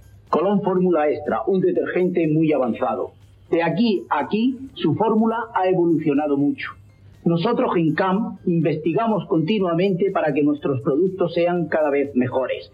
Estoy orgulloso de Colón Fórmula Extra. Por eso le puedo decir, busque, compare y si encuentra algo mejor, cómprelo. ¿Qué tal? ¿Qué te parece? Un, un mítico. un anuncio mítico. No sé exactamente qué me quieres decir con ello, pero es un anuncio mítico. Bueno, hay dos motivos, ¿vale? Uno de ellos es que siempre os decimos que tenemos un grupo de, Telegram de, de los podcasts que hacemos aquí en la Chus, que no son solo el de MS2, que tenemos muchos más. Entonces hablamos de cine, hablamos de, de videojuegos, hablamos de... A ver, menos de política, pues normalmente hablamos de todo. ¿Qué es lo que pasa? Que el otro día entró un chaval, ¿vale? Y, y es que no sé si me he metido en el grupo correcto, es que no sé qué, no sé cuántos. Así que le invitamos a eso, a buscar, comparar y si encuentra algo mejor, que se vaya a otro sitio. Y así hizo. Y oye, todo el mundo contento. Él encontró el grupo de retroinformática, que ahí sí que solo se habla de retroinformática. Es curioso que tampoco ha dicho nada desde que entró, pero bueno. Y nosotros, pues, eh, seguimos hablando de nuestras cosas y nadie nos pregunta aquí por qué hablamos de eso. ¿vale? Eso es una. Esto por un lado. Y por otro lado, yo creo que estamos haciendo con la Chus lo que siempre decimos de, de hacer esos podcasts que a nosotros no- nos gusta escuchar. O sea, yo cuando voy en el coche me gusta escuchar un tipo de podcast pues, como lo que hacemos, que nos hablen un poquito de, de algún aspecto del Atari 2600, o de algún juego de rol, ¿vale? O de juegos de MS2, o, o tener una charlita con un desarrollador de, de un videojuego actual o, retro. Entonces yo creo que la gente que escucha este podcast, ¿vale? Tendría que estar pre- preguntándose eso. O sea, este podcast, ¿a ti qué te parece? ¿Es lo que yo necesito? Pues coño, pues busca, compara. Si encuentras algo mejor, oye, vete a escuchar otra cosa. Pero yo creo que estamos dando, estamos aquí haciendo el, compromiso de Manuel Luque. ¿A ti qué te parece? No, no puedo estar más de acuerdo, Javi. Hacemos los podcasts que nos gustaría escuchar, lo hemos dicho mil veces. Y, y, oye, se ve que nos gusta escuchar un poco de todo, ¿eh? Porque, ¿quién nos iba a decir, Javi, hace un año, hace dos, que íbamos a tener oyentes fieles que nos dijeran, por favor, podéis aflojar un poco, que no damos abasto a escuchar todo lo que publicáis y no nos queremos perder nada? Joder, eso es un gustazo, ¿no? Ostras, esto nos lo han dicho hoy porque digo, va, que voy a subir un floppy. Bueno, luego hablaremos, ¿no? De, de lo que hemos subido. Joder, tío, que no nos da la vida. Digo, bueno, chico, lo que no voy a hacer es quedarme yo aquí con esto para ir administrándolo porque yo... ¿Cómo os lo diría? A mí me gusta mucho hacer esto y a ti, tam- Antonio, también. Joder. Entonces, ¿qué haces? ¿Te guardas ahí el podcast hasta el mes que viene? ¿Y qué haces mientras tanto? Nada, está, e- está claro que lo que hay que hacer es publicar, publicar y publicar, que es lo que nos mola. Además, eh, al principio de, de este podcast había gente que nos decía, hostia, eh, eh, a ver si podéis hacer un podcast semanal de MS2. Pues oye, Casi. casi, casi, casi, Casi, casi. casi, pero bueno. Casi lo estás haciendo, sí. Ya aflojaremos, ¿eh? Ya aflojaremos también, porque como entrevistamos a desarrolladores del panorama español de los 90 y tampoco es que hubiese tanto panorama, pues al final se nos acabará. No, y lo que te decía antes a micro cerrado, Javi. ya los, los desarrolladores viejunos tienen que empezar a, a doblar la servilleta ya. po- Porque ya nos toca. Y, y, y los desa- Tío, y lo- que los desarrolladores, que los desarrolladores que entrevistamos son casi de tu edad. Claro, pues por eso. Y los, y los desarrolladores nuevos no quieren hablar con, con dos señores mayores. no, Esto es así, Javi. Bueno, pues me ha, me ha gustado Vale, mucho vale, el anuncio, ¿eh? Además pensaba que te ibas a meter conmigo y en esta ocasión no ha sido así. No salen calvos, ¿no? este. este no. Eh, Pues entonces no me he metido. y contigo. bueno, yo, yo te voy a poner también el mío, ¿vale? Venga, adelante. Pues ahora me toca a mí, ¿qué pasa? Nada, pero como se lo diga a mi primo, te vas a enterar. ¿Tu primo y a mí qué, tu primo? Mi primo toma mucho zumosol, ¿sabes? Pero mucho, mucho. Anda ya. Bebe fruta, bebe energía, bebe zumosol. Puro zumo de frutas con toda la energía del sol. Este es mi primo. Ajá, el de Zumosol. Zumosol, puro zumo de frutas con toda la energía del sol. Dile a tu primo que, que afloje, ¿no? De ir al gimnasio ya. Oye, son dos anuncios míticos. sí, sí, ¿eh? la verdad que sí. Eh, y este zumosol no sabes por dónde viene, ¿no, Javi? Pues la hostia todavía no la veo. La veo venir, pero no sé por dónde me va a caer. No, no, no, no, es- no es hostia en absoluto. Mira, esto viene a raíz de. Bueno, hablamos siempre de lo que es la chus, ¿no? Eh, este, esta asociación que te inventaste tú cuando arrancamos Rigor y Criterio, la Asociación para el Conocimiento Humano Universal y Serio. Eh, Sí, yo soy mucho de poner nombres bueno, pues a, a mí me siento. encantó, ¿no? La chus me encantó y la chus verso me vuelve loco. Y, y bueno, eh, resulta que en rigor y criterio, eh, el Twitter que se abrió originalmente para la, para la chus, pues ahí está, ¿no? En Twitter con su pequeño grupito de seguidores, muy fieles, ahí está, pero muy pequeño grupito de seguidores, ¿no? Y yo cada vez que mm, cada vez que quiero promocionar cualquier cosilla de la chus, automáticamente eh, lo pongo en Twitter eh, y procuro mencionar a MS2 Club, que es mi primo, el de Zumo Sol. y si no y si no lo y si no lo menciono pues ya espero y sé positivamente que tú Javi vas a acabar haciendo un retweet de la chus no porque al fin y al cabo son casi el mismo proyecto y, y somos tanto tú como yo no entonces pero para mí eh, me llena de orgullo ver que como, es- como MS2 Club se ha convertido en mi primo el de Zumosol tío. La, la cuenta retro que está de moda, que tiene una cantidad de seguidores brutales en Twitter y que bueno, como ya nos dijo Beatriz Rico, ¿no? O sea, que si queremos conseguir una entrevista, mandamos a nuestro ejército de tuiteros salvajes a dar la brasa y podemos conseguir incluso una Beatriz Rico, ¿no? O sea que para mí, el MS2 Club es mi primo, el de Zumo Sol, y yo, como algún tuitero se me ponga tonto, le suelto eso de como se lo diga a mi primo, te vas a enterar. Pues nada, no, la verdad es que sí, no- nos echasteis una mano muy, muy grande al contactar con Beatriz Rico, que precisamente luego vamos a hablar de ella y, y oye, que, que sí, que, que muchísimas gracias a todos los que nos seguís. Y apoyáis, y apoyáis. Y ya está. Pues mira, me he librado. Yo pensaba que me venía aquí la hostia y no sabía Nada, hoy hemos, hoy hemos venido conciliadores los dos. Así me gusta, así me gusta. Cefa presenta la aventura escalofriante del misterio, la aventura mágica del Imperio Cobra, la huida del Imperio Cobra y ahora la aventura tridimensional más emocionante, el cetro de Yarek, Cefa, la aventura. Hola, soy Lorenzo Lamas, el rey de las camas. En América. Porque aquí ya saben quién es el rey de la cama.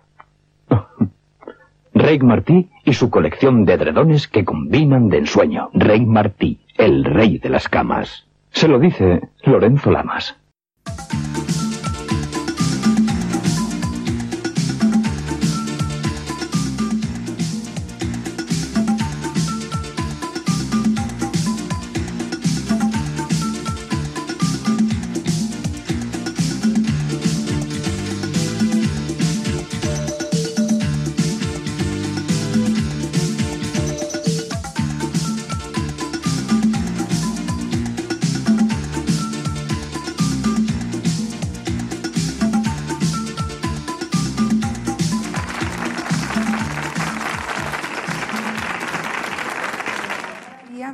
Viernes a esta hora, mm, en directo y desde Barcelona, eh, el programa 3x4. Aún hay muchas personas que nos siguen preguntando el porqué de ese título. Pues bien, 3x4 lo repetimos una vez más. eh, son las proporciones que tiene cualquier monitor, cualquier pantalla de eh, televisión. 3 de alto por 4 de ancho.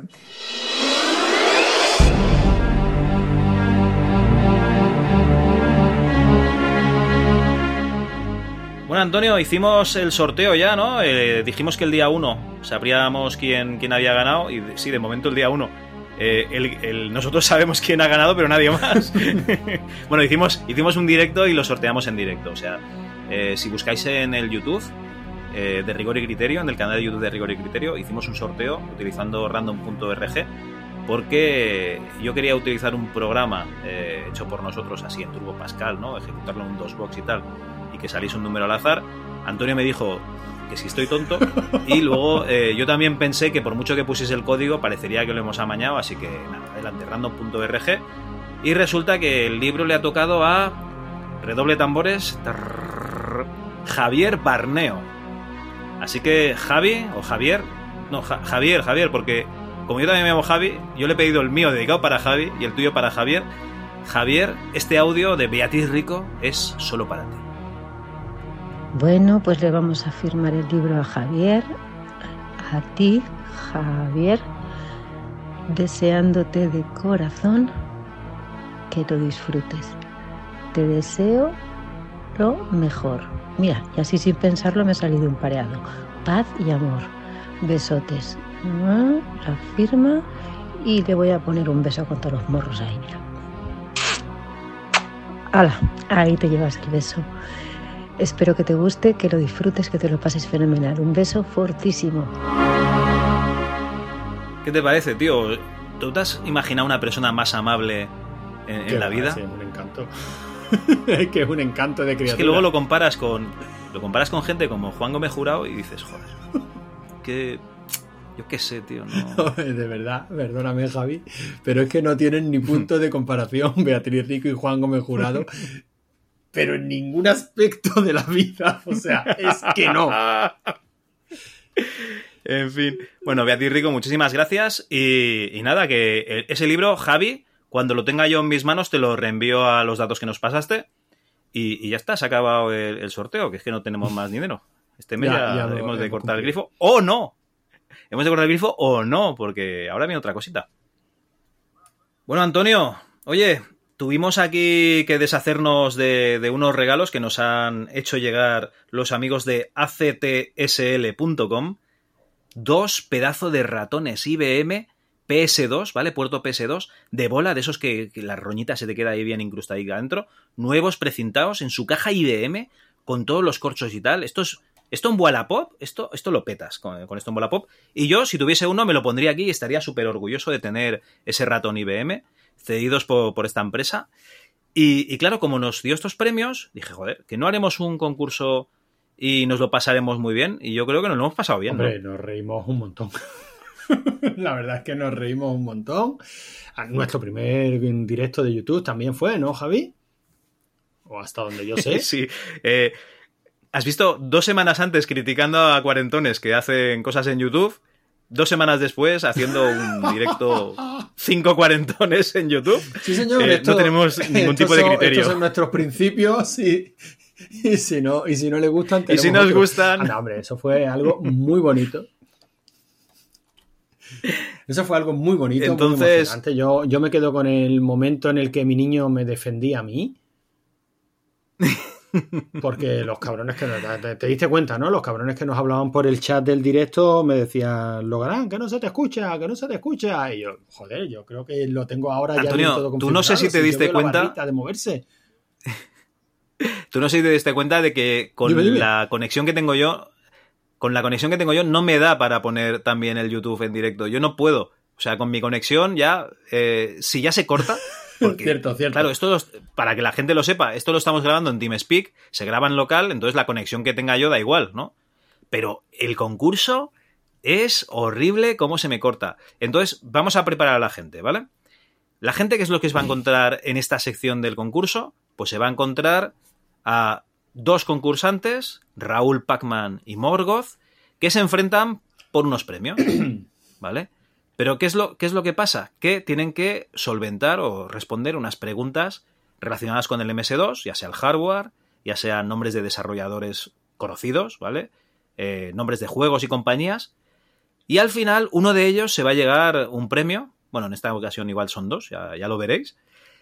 Y en directo, ¿cómo os lo diría? Los que lo han oído, los que lo han visto, han dicho, no me estoy enterando de nada, pero pero yo tengo la esperanza de que eh, en la siguiente entrega nos salga todo un poco mejor, porque también hay que decir que las horas a las que grabamos esto y tal, y sin preparación previa, pues es un poco asalto de mata, ¿no? Hombre, hay que tener en cuenta, Javi, que tú me dijiste, prepara el OBS, que vamos a grabar un directo, y yo dije, vale, pues yo que no había usado el OBS en mi vida. Dije, Gaby, creo que ya sé cómo va esto. Ahora me puedes explicar qué vamos a hacer. O sea, yo creo que salió muy bien. Tú mantuviste el tipo como un profesional, trataste de presentar aquello de la mejor manera posible. Yo te troleaba lo que podía y más. O sea, que bien, bien. Yo, yo creo que aquello quedó bien. Muy divertido. La verdad es que lo pasamos muy bien. Bueno, toda esta preparación es para que escuchéis el concurso más lamentable de MS2 del mundo, ¿vale? Nada, os dejamos con el audio, espero que lo disfrutéis al menos tanto como nosotros haciéndolo, ¿vale?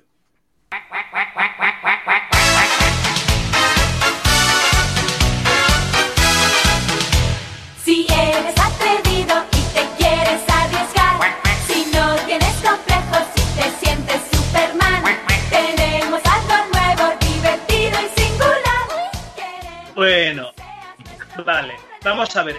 Esto es un concurso, ¿vale?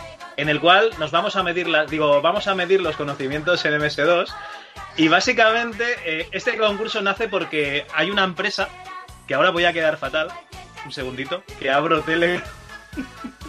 Joder. Ya estamos con dudas.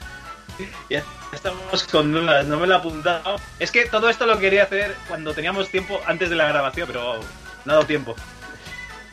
Venga, me lo voy a apuntar. Al juego de la oca, ven a jugar con nuestra oca loca. Por supuesto. Vale. Bueno, tenemos eh, dos ratones. Dos ratones IBM en caja, PS2, originales, en su caja. O sea, si no los queréis para una puta mierda, no pasa nada, los podéis vender, ¿vale? Que eh, nos los ha donado la empresa actsl.com, ¿vale? Y tenemos también el pack Gitanos del Retro, ¿vale? Que igual hay que cambiarle el nombre, que es un ventilador para Dreamcast y un adaptador de mandos de PS2 y de PS1 a PC. Hostia. Y por último tenemos otro gran premio que es el retorno del Imperio Cobra, ojo, firmado por el dibujante Isidre Monés y dedicado a Juan Fran, que es un tío que me dijo que le comprase el libro y nunca quiso que se lo diese. Entonces, como lo he pagado yo, ¿vale? La putada es que nos llamáis Juan Fran. Bueno, vamos a presentar a los concursantes, ¿no? Los primeros voluntarios. Bueno, no- yo creo que nos han tenemos sido que presentar todos, ¿no? todos en general, ¿no? No solo los concursantes.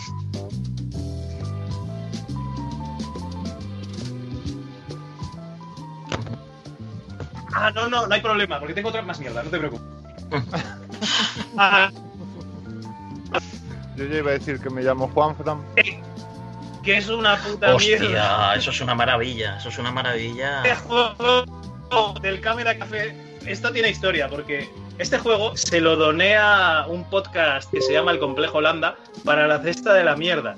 Que es que tú participabas en un sorteo y te podías llevar un montón de La mierda. mierda, la mierda. Este, este juego, este juego yo lo doné.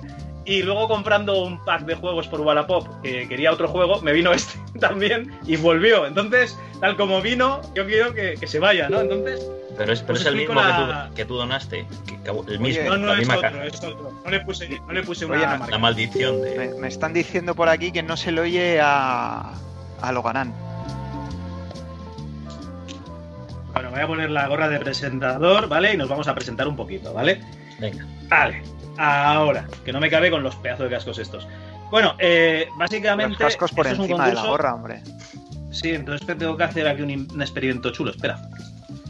Que se vea que tengo pelo, ¿no? Eso es lo que querías, que se vea que tengo pelo y. Esto parece una oposición. Hombre, de mucho, muchas mucho mejor. El que haya mucho- pestañeado mucho. Mucho mejor. Bueno, eh, básicamente Ahora, esto es un Supongo que ahora ya sí se me concurso. escucha.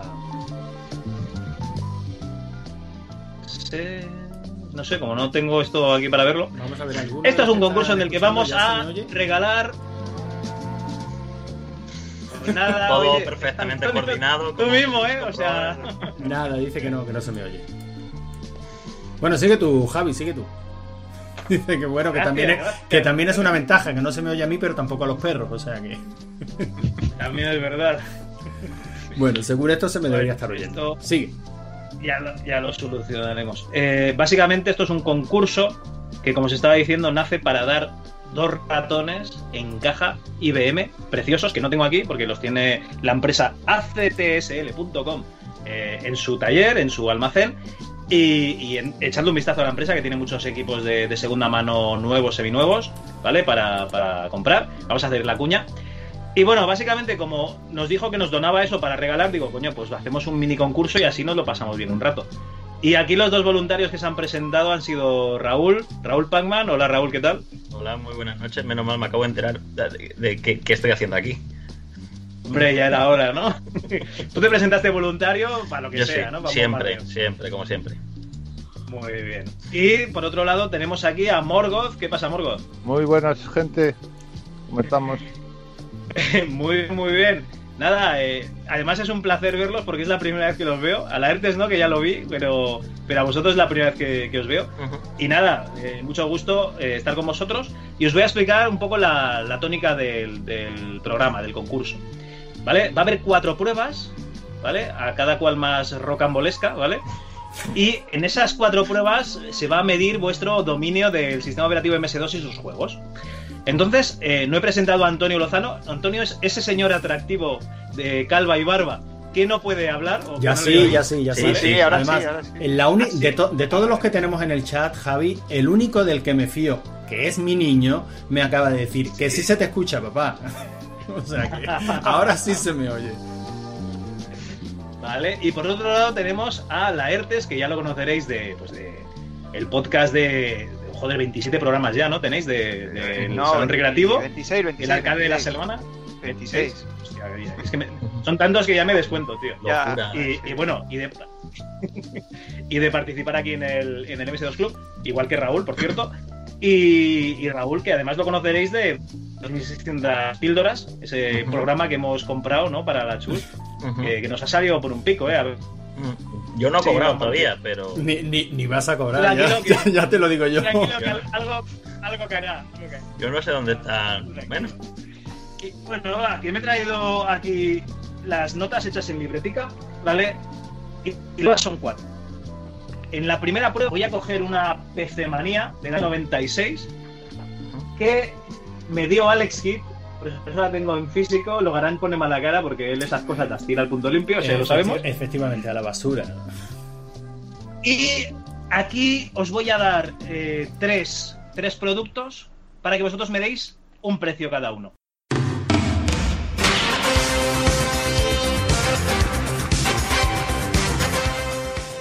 El que más se aproxime al precio, ¿vale? Justo, sin ganará un punto. Sin pasarse, ganará un premio. Un premio, un premio no, ganará el derecho a elegir tema en la segunda prueba. Simplemente, ¿eh? esto es para calentar.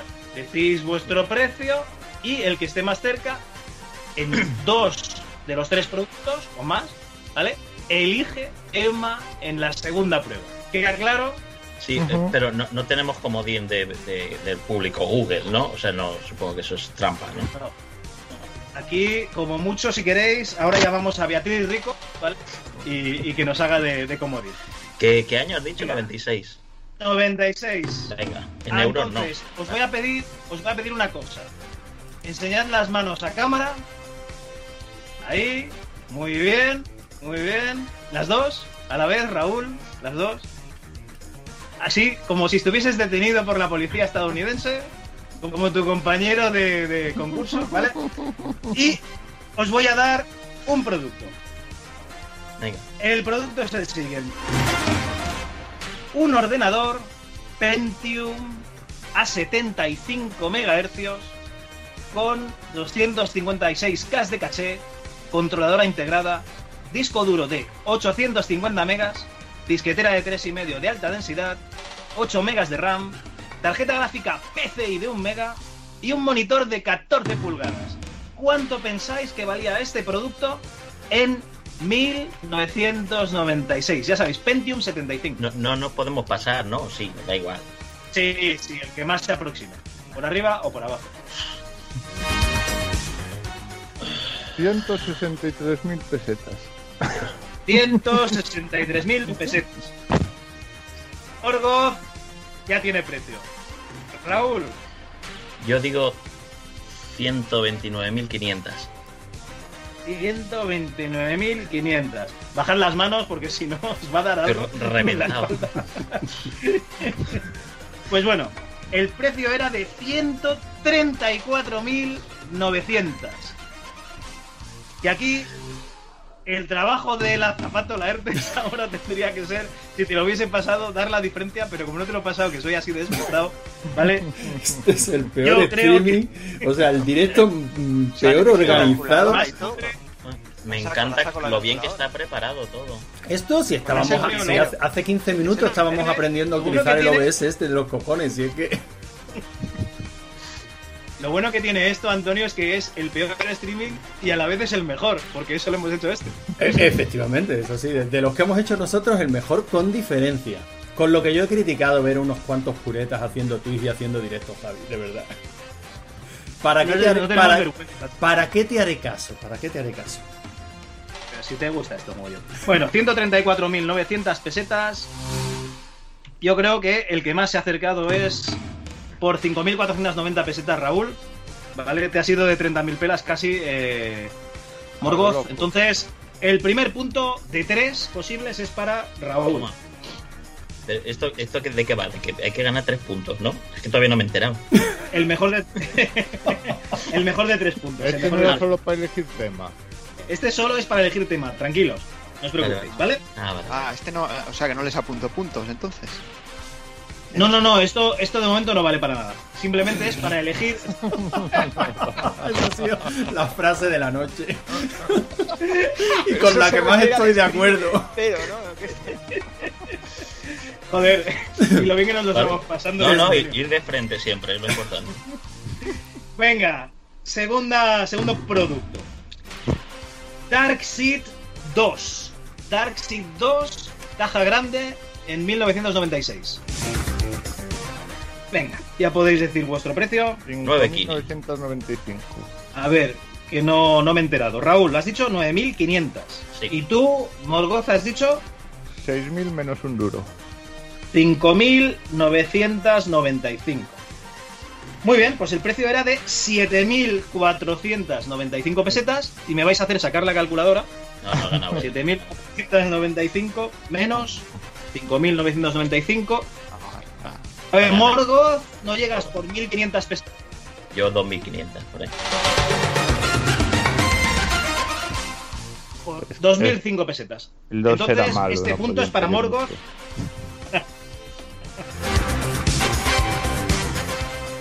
Estáis empatados, no estáis ¿no? Y el último producto, por cierto, no lo estoy diciendo, son todos productos de Centro Mail. El último producto es una impresora Hewlett Packard de lo HP DeskJet 600 en blanco y negro. HP DeskJet 600 en blanco y negro. Venga, va. ¿Qué No precio sabe ni, decís? ni el que la tenía la 45.000. 45.000 pesetas Morgoth, 59.000. 59.000 pesetas Raúl. El precio es de 34.990 pelas. O sea que Morgoth, segundo punto, y esto te da el derecho de elegir tema en la segunda prueba. Que no era la, la, era la- con- la deluxe, ¿no? A ver, yo tenía la carta más- 500C. O, o no incluía el cartucho de tinta. Yo tenía 500C. La 600 en blanco y negro tenía que ser un pelín más barata.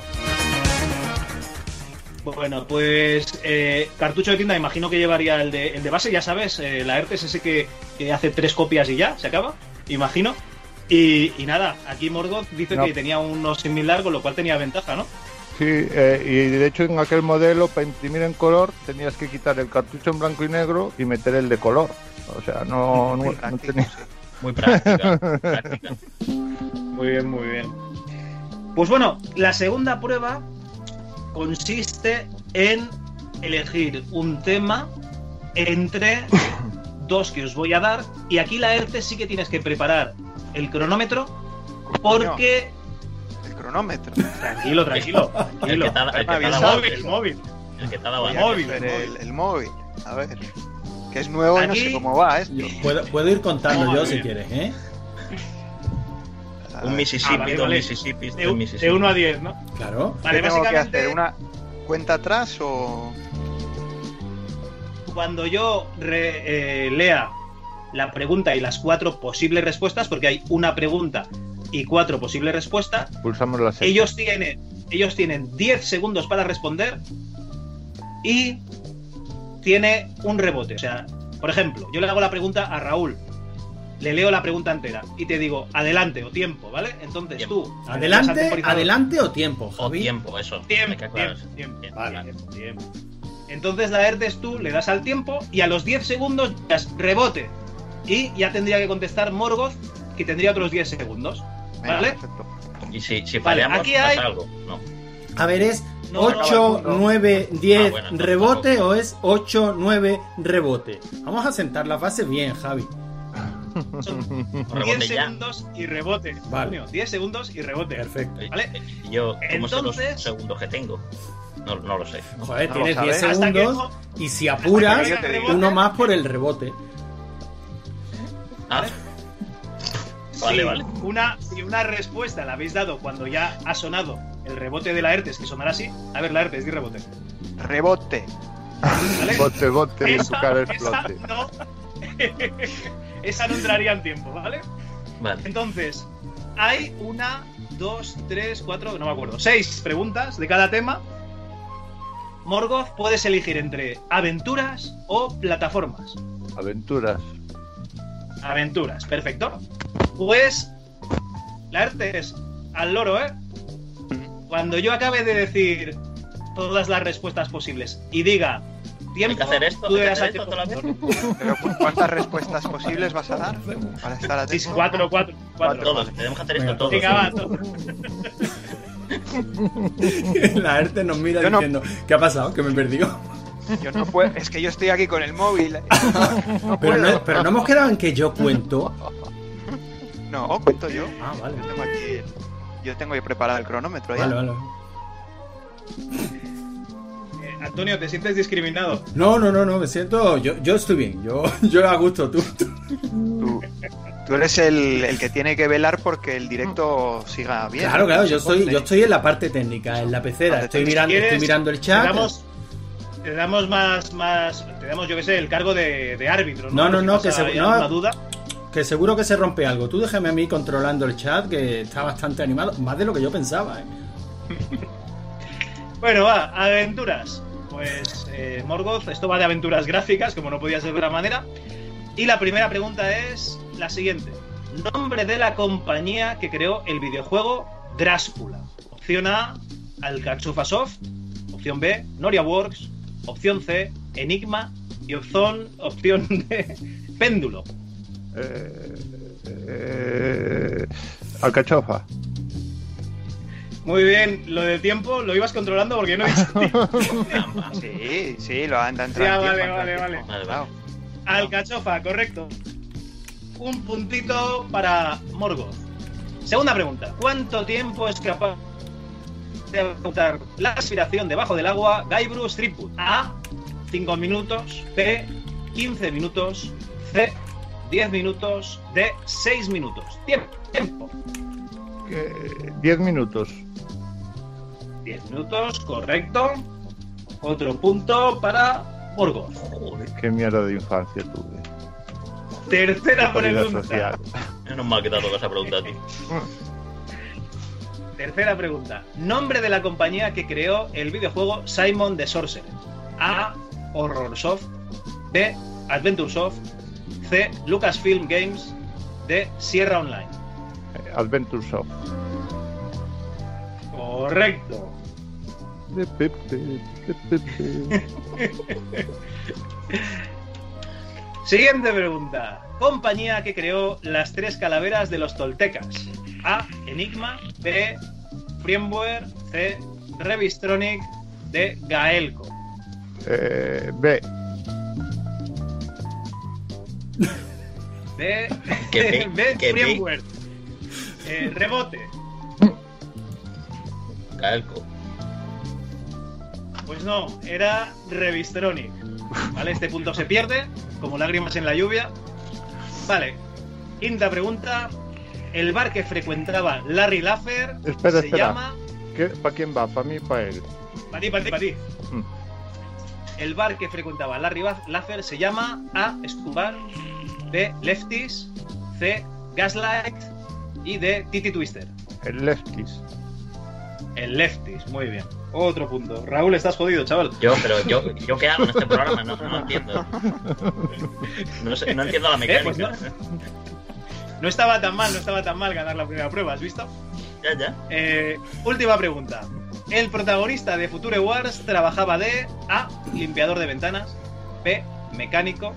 C. Piloto de combate. D. Agente encubierto. Tiempo. Limpiador de ventanas. Correcta. Cinco puntos. Cinco puntos para Morgoth. Y le ha sobrado un montón de tiempo, ¿eh? Raúl, que si te aburres mucho, mira, vente al chat conmigo y, y puteamos a Magneto que nos está poniendo finos ya. Voy a poner al chat. Si tengo que decir algo, me, me avisáis, ¿vale? Raúl, Raúl, que te toca. Ah, Estas son tus seis, tus seis preguntas del tema que has elegido plataformas, ¿vale? Ah, muy bien, sí, me encanta el tema, sí. La primera pregunta es: En Francia, Titus de Fox estaba protagonizado por un personaje llamado A. Dorback, B. Mokhtar, C. Luca o D. Café Olé. Me encantaría que fuera café olé, pero voy a decir la A. No lo sé. Dorback, rebote. C. Luca. A mí también me encantaría que fuera Café Olé. no, era Mokhtar, ¿vale? Las aventuras de Mokhtar. Pues nadie. Este punto se pierde. Segunda pregunta. La primera entrega de Commander King se llamaba A. Los aliens se comieron a mi niñera. B.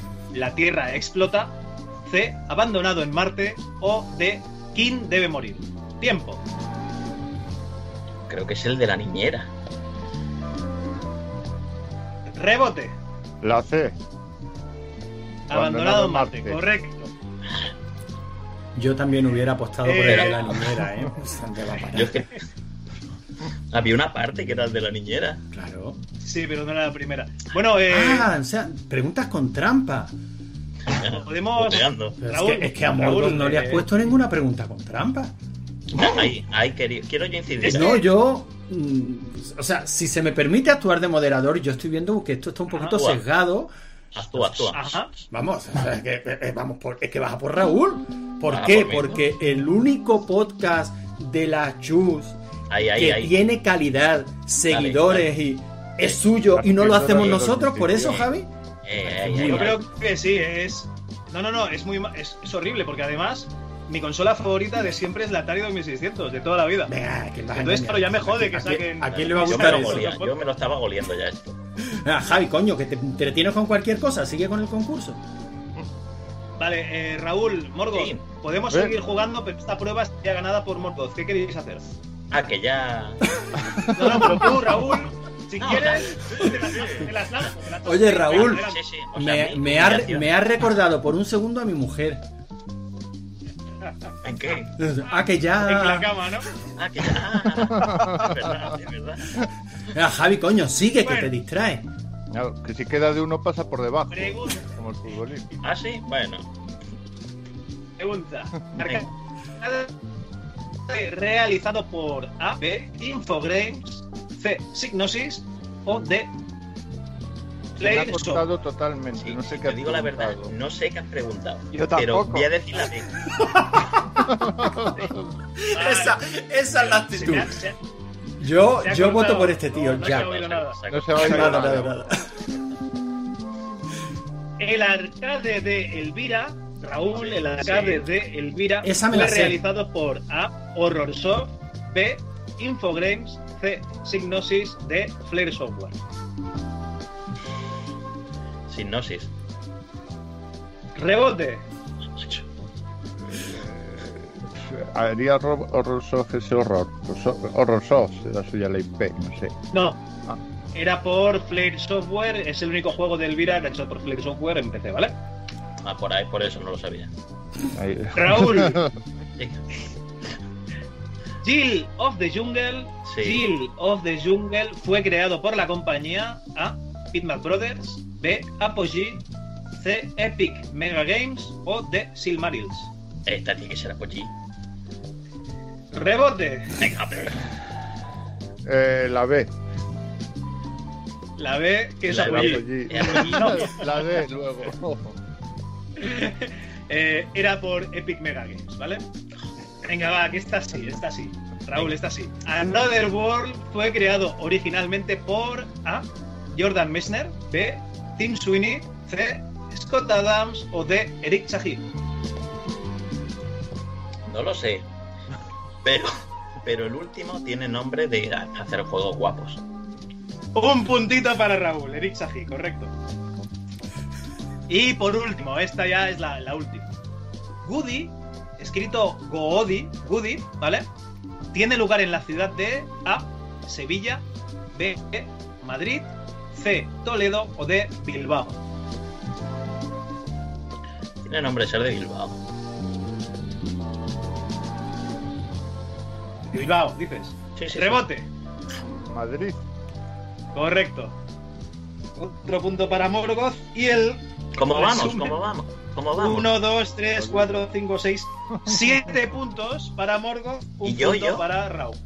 Tú uno, uno. Eh, Vuelve a contar, no, vuelve a contar, Javi. No llevo yo esa cuenta, va a ver que ve la foto finis. eh. Vuelve a contar que yo no lo veo claro.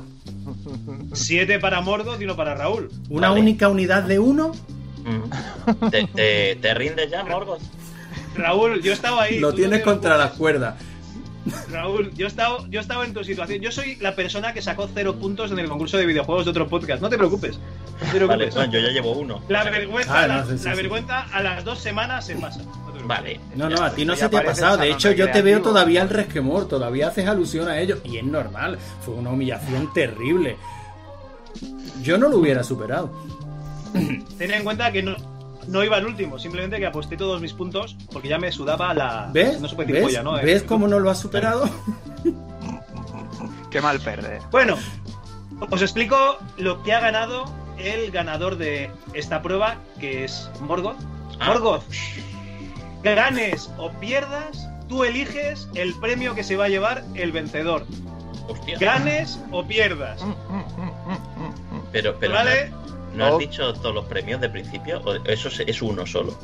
Si No, tú ganas, yo elijo la mierda que te llevas. Ah, muy bien. Vale. Así explicado. Bueno, es una manera, es una manera de verlo, sí. El cámara café, lo estoy viendo. A ver, ¿cómo lo sabes? Joder, pues me hace un montón de ilusión. Que Vale. sepas que ese no me puteas. Eh, ya te dije que Vale, soy vale. fan de tu podcast, aunque no es de comentarios. Vale, vale. Vale, os explico. La última ronda es estilo pasapalabra. Hay una pregunta de la A a la Z. Y hay un tiempo límite para resolverlo. La última pregunta, la última prueba, que no es esta. Me queda una más, Rosco. tranquilo. Un- es como un rosco, lo que pasa es que no tenemos esa producción nosotros de momento. Pero ¿por qué no me lo has dicho, Javi? Yo te hubiera montado un rosco en cinco minutos.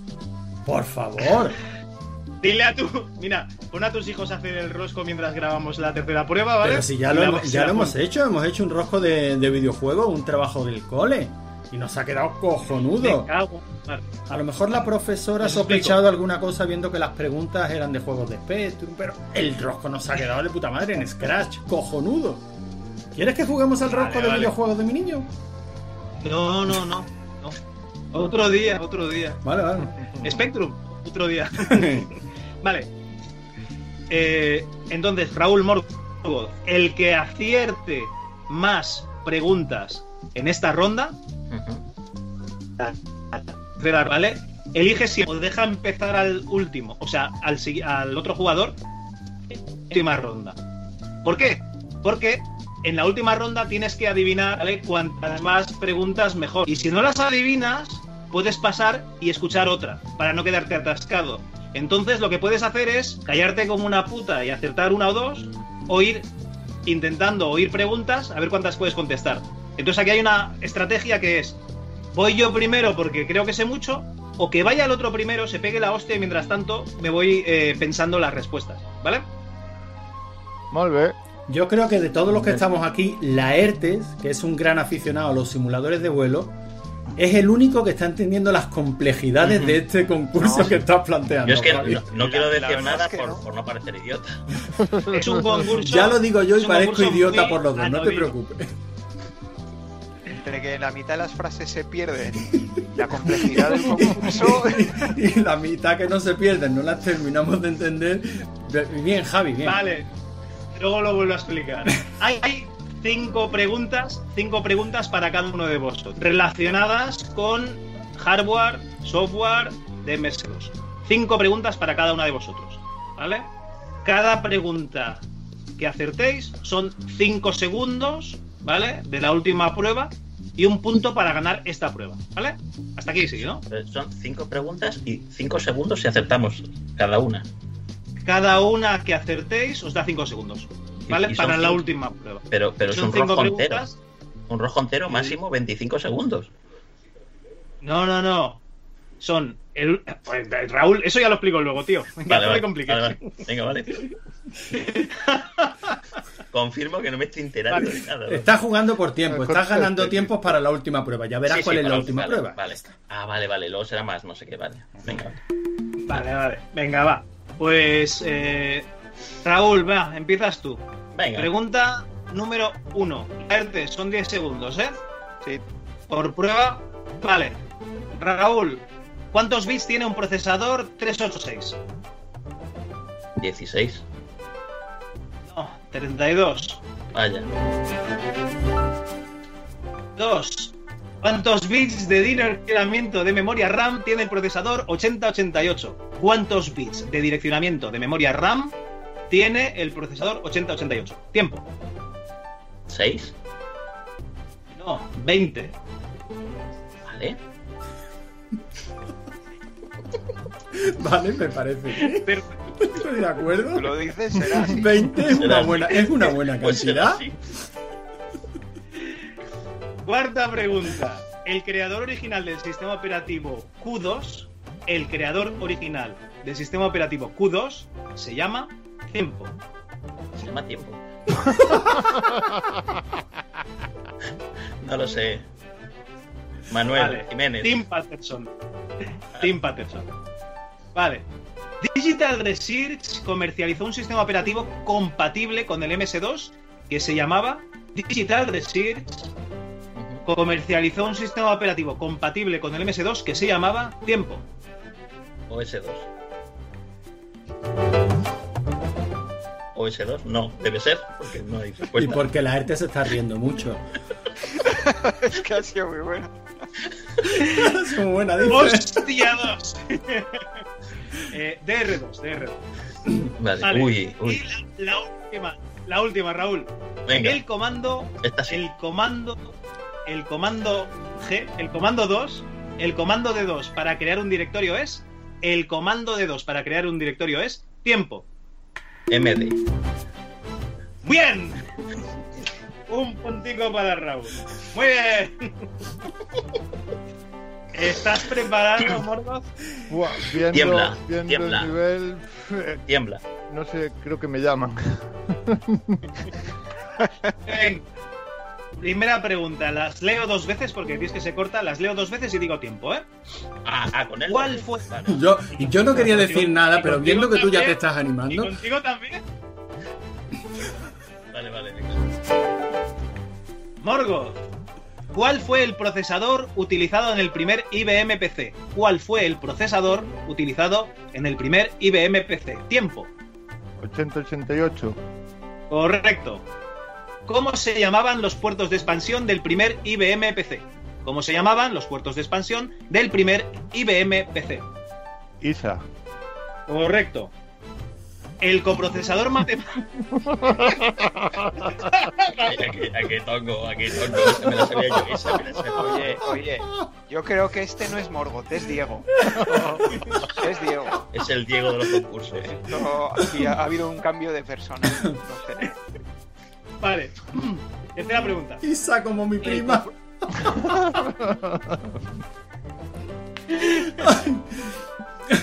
El coprocesador matemático de un ¿Eh? un procesador 80286, el coprocesador matemático de un coprocesador o sea, de un procesador 80286 recibía el nombre de tiempo. Q387. ¿Cómo? ¿Eh? No es, no es ¿Cómo que has esa, no es esa. No es esa. puta idea. Ni idea, ni idea. No, no, re- repítelo, No, no por hace favor. falta, no sé que sea de verdad. Dije de Q387. Q387 casi, ¿eh? 80287. es el mismo nombre acabado en 7, ¿vale? Era sumarle un 1 solo. Cuarta pregunta. El IBM PC fue anunciado y comercializado el año. El IBM PC fue anunciado y comercializado el año. Tiempo. 1978. No. 1981. Y la última. El primer ordenador PC compatible portátil lo comercializó. El primer ordenador PC compatible portátil lo comercializó. IBM. Compaq. Compaq. Tenemos un recuento de Saca muy fácil. una. Es el espíritu, es el espíritu. Una respuesta correcta para Raúl, que son 5 segunditos, y dos respuestas correctas para Morgoth, que son 10 segunditos, ¿vale? Y además, Morgoth, tienes que elegir si dejas que vaya primero a la, a la batalla el compañero Raúl o vas tú primero. Las damas primero. Y eso Y significa Eso que significa. Eso vale para ambos, no. Pues nada, pues me arranco yo por bulería. te arrancas tú por bulería. Vale.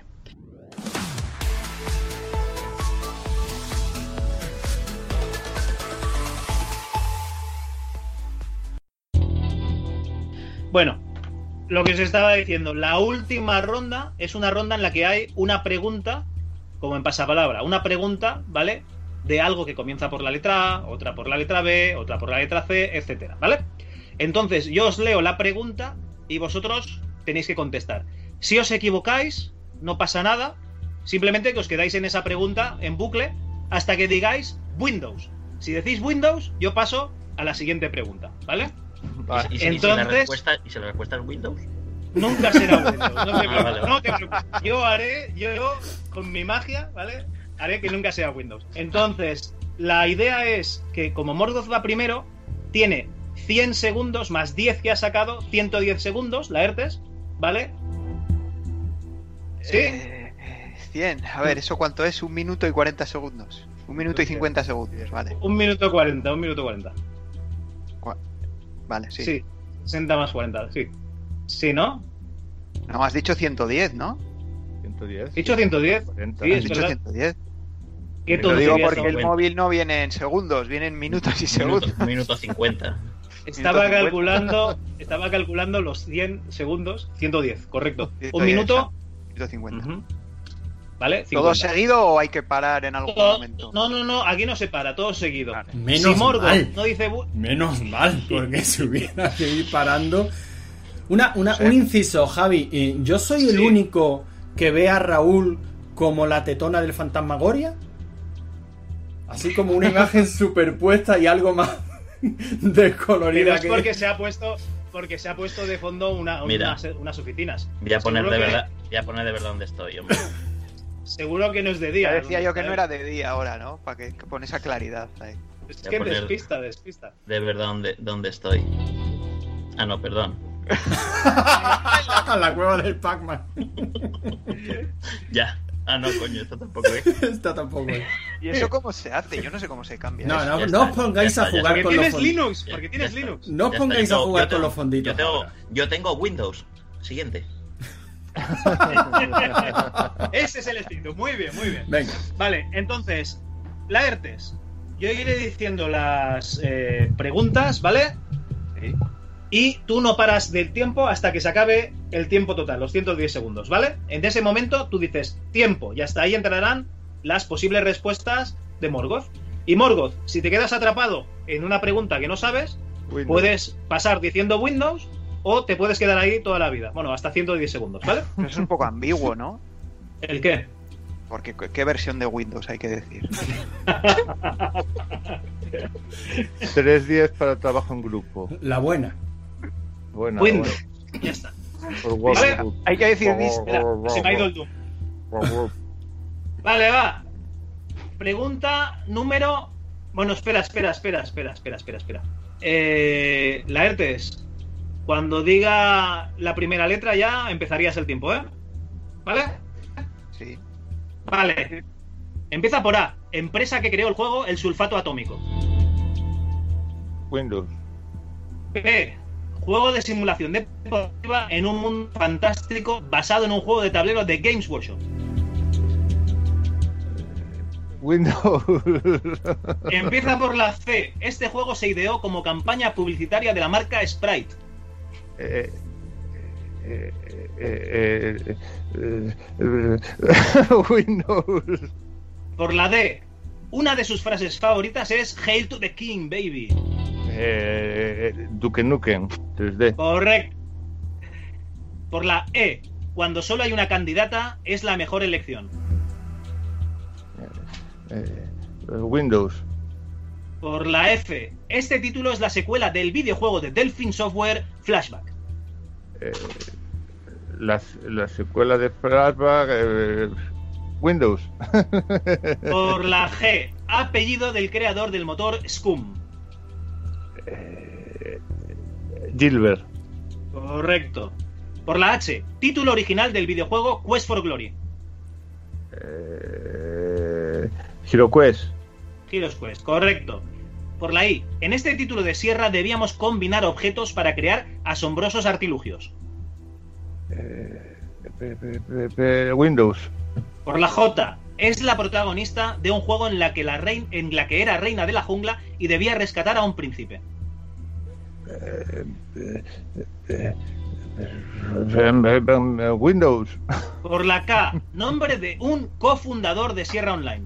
Nombre de un cofundador de Sierra Online. Eh, eh, eh, Ken Tiempo. Williams. Ken Williams, bueno, el nombre, con lo cual entraba dentro de tiempo, Ken Williams. Pues has acertado la D, que me las voy apuntando, que si no luego me lío. La D, la Ya G, te has pensaste bien, Raúl. Sí, pero eh, esto llega hasta la Z. H, correcto. Y luego empieza No, por la A otra vez. Pero no creo que, La otra. no, no creo que te Y dé tiempo a dar una vuelta. No, ¿eh? no da, no da.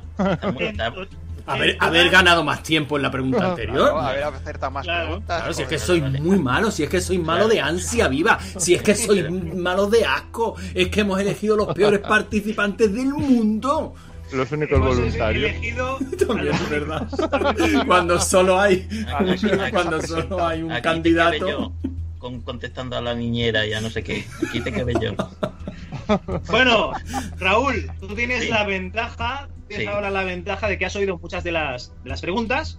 ¿vale? Y tienes 105 segundos que va a poner en su reloj Vale. la ERTES. Después de toda la paliza que me ha dado, solo me ha sacado 5 segundos. No, Correcto. Pero elige, pero elige el Pero premio elige el que se llevará el que gane. Eso sí es verdad. 1.45, ¿eh? Eso hay que joderse. Te veo con el cámara café. Te veo con el Ya. cámara café. Vale, Un minuto 45, correcto. vale. ¿Vale? Venga. ¿La ERTES preparado? Sí. Por la A, empresa que creó el juego El Sulfato Atómico. Windows. B, juego de simulación deportiva en un mundo fantástico basado en un juego de tablero de Games Workshop.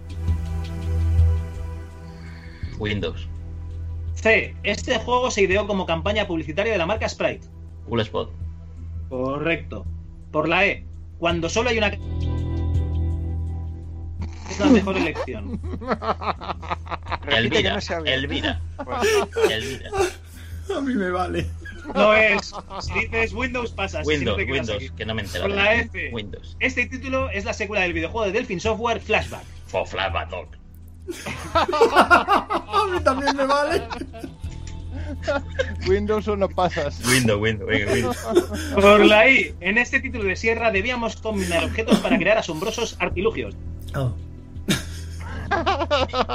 Windows. Por la J, es la protagonista de un juego en la que era. Jill, Jill, Correcto. Por la L, en este videojuego debíamos asignar tareas a una tropa de simpáticos animales. Windows. Por la M, apellido de la mente creativa del juego detrás del juego Populus. M, apellido de la mente creativa detrás del juego Populus. Martin, por probabilidad. No, Windows. por Windows, por Windows. Por la N, título de Dynamic en el que se luchaba contra el tráfico de drogas. Narcopolis. Correcto. Por la O. Título de Taito en el que debíamos rescatar prisioneros de guerra armados con nuestra UCI. No. Hostia puta. Ese no vale. Windows. Ese no. Por la P. pr- Primer título de la empresa Horrorsoft. Tiempo.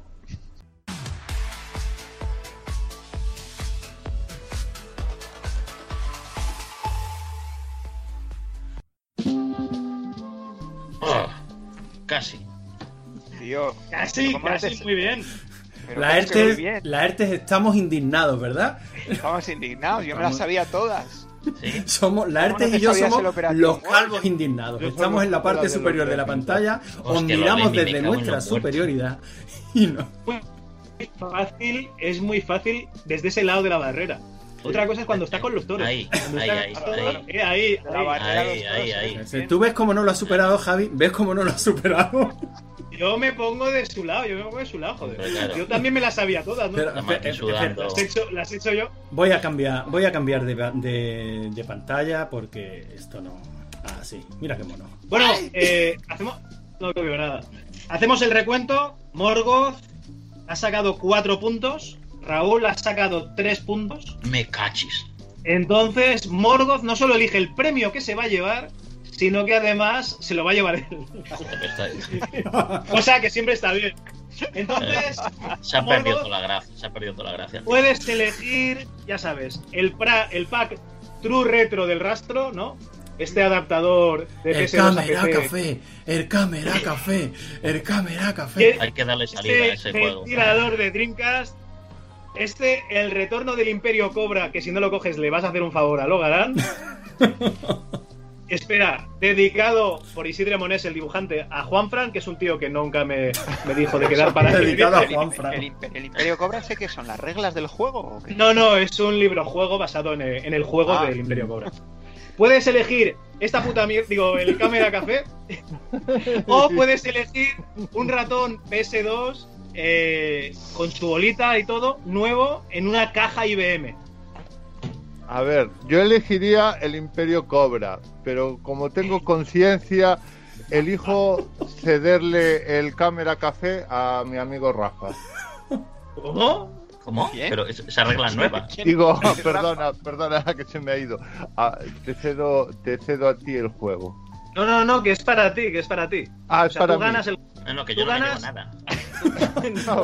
Tú, has este pasado rato, una de las mejores Pero- noches de tu vida, Raúl. Pero, Me- espera, me- espera, espera. Pero es- Porque Me haría ilusión, el- me, el- me haría ilusión que tú tuvieras el cámara café. Ah, vale, vale. Yo Vale. le hago llegar, yo le hago llevar el Camera Café, pero si, si encuentro otro. Porque este lo necesito para que sea la mierda en Hombre, la siguiente entrega. tienes, Entonces, tienes, un, tienes un brinco virgen. mm, ¿no? no. Brinco, ¿no? Tengo un perbatim. Ah, Te vale. Calidad. Morgoth, el Ya premio, el premio que no se me oye bien, es para ti. Elige. Pues eh, ha- hazle llegar a- a- al caballero el cámara café. Ahí, ahí, tú si- sigue. Yo insisto, tío, ya a mí es la hora de Pero estar si, durmiendo. pero si Raúl no se lleva nada, ¿no? Que- que- es que ¿Cómo que que yo, no? yo me llevo, mal. si acaso, el aplauso del público. Pero si lo que le gusta es el Imperio Cobra, pues el Imperio Cobra, ¿no? Morgoth, elige para ti lo que quieras. ¿Quieres el Imperio Cobra? El Imperio Cobra. Sin problemas. Pues el imperio cobra me lo llevo. Muy bien. Pues te vas a llevar el Imperio Cobra y además, y además, vas a llevar el ratón. No, no. Te vas a llevar el ratón PS2 cedido por, espera que miro la chuleta, que tengo muy mala memoria, actsl.com, ¿vale? Que nos lo ha cedido. Y te lo vas a llevar, ¿por qué? Por haberte ofrecido voluntario y porque ACTL, joder, actsl.com nos ha donado dos, dos, no uno, no, dos. Entonces seguimos teniendo otro para el siguiente programa. Te llevas Pero, ese pero, Imperio pero, Cobra. espera, espera, pero esto lo vamos a hacer mí. otra vez, Javi. Claro, Claro, por El éxito del primero. es el primero. Que no se entiende Vale. del primero. Bueno, eh, que nada, que muchas gracias, tíos, por perder el rato. Así. ¿Cómo por perder? vosotros. ¿Cómo Ah, perder? ha sido muy divertido. Nos vemos en. Invertir, invertir. claro. Claro, y lo que, Vale, y lo que vale, estamos vale, aprendiendo, yo he aprendido a manejar el OBS. Claro.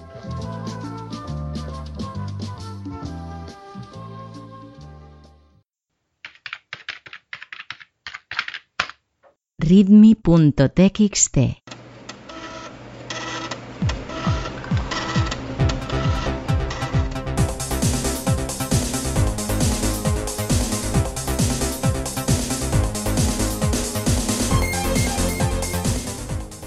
Bueno, Antonio, antes de meternos con los comentarios, eh, quiero que hablemos un poquito de todo lo que hemos estado haciendo eh, a nivel podcast, ¿vale?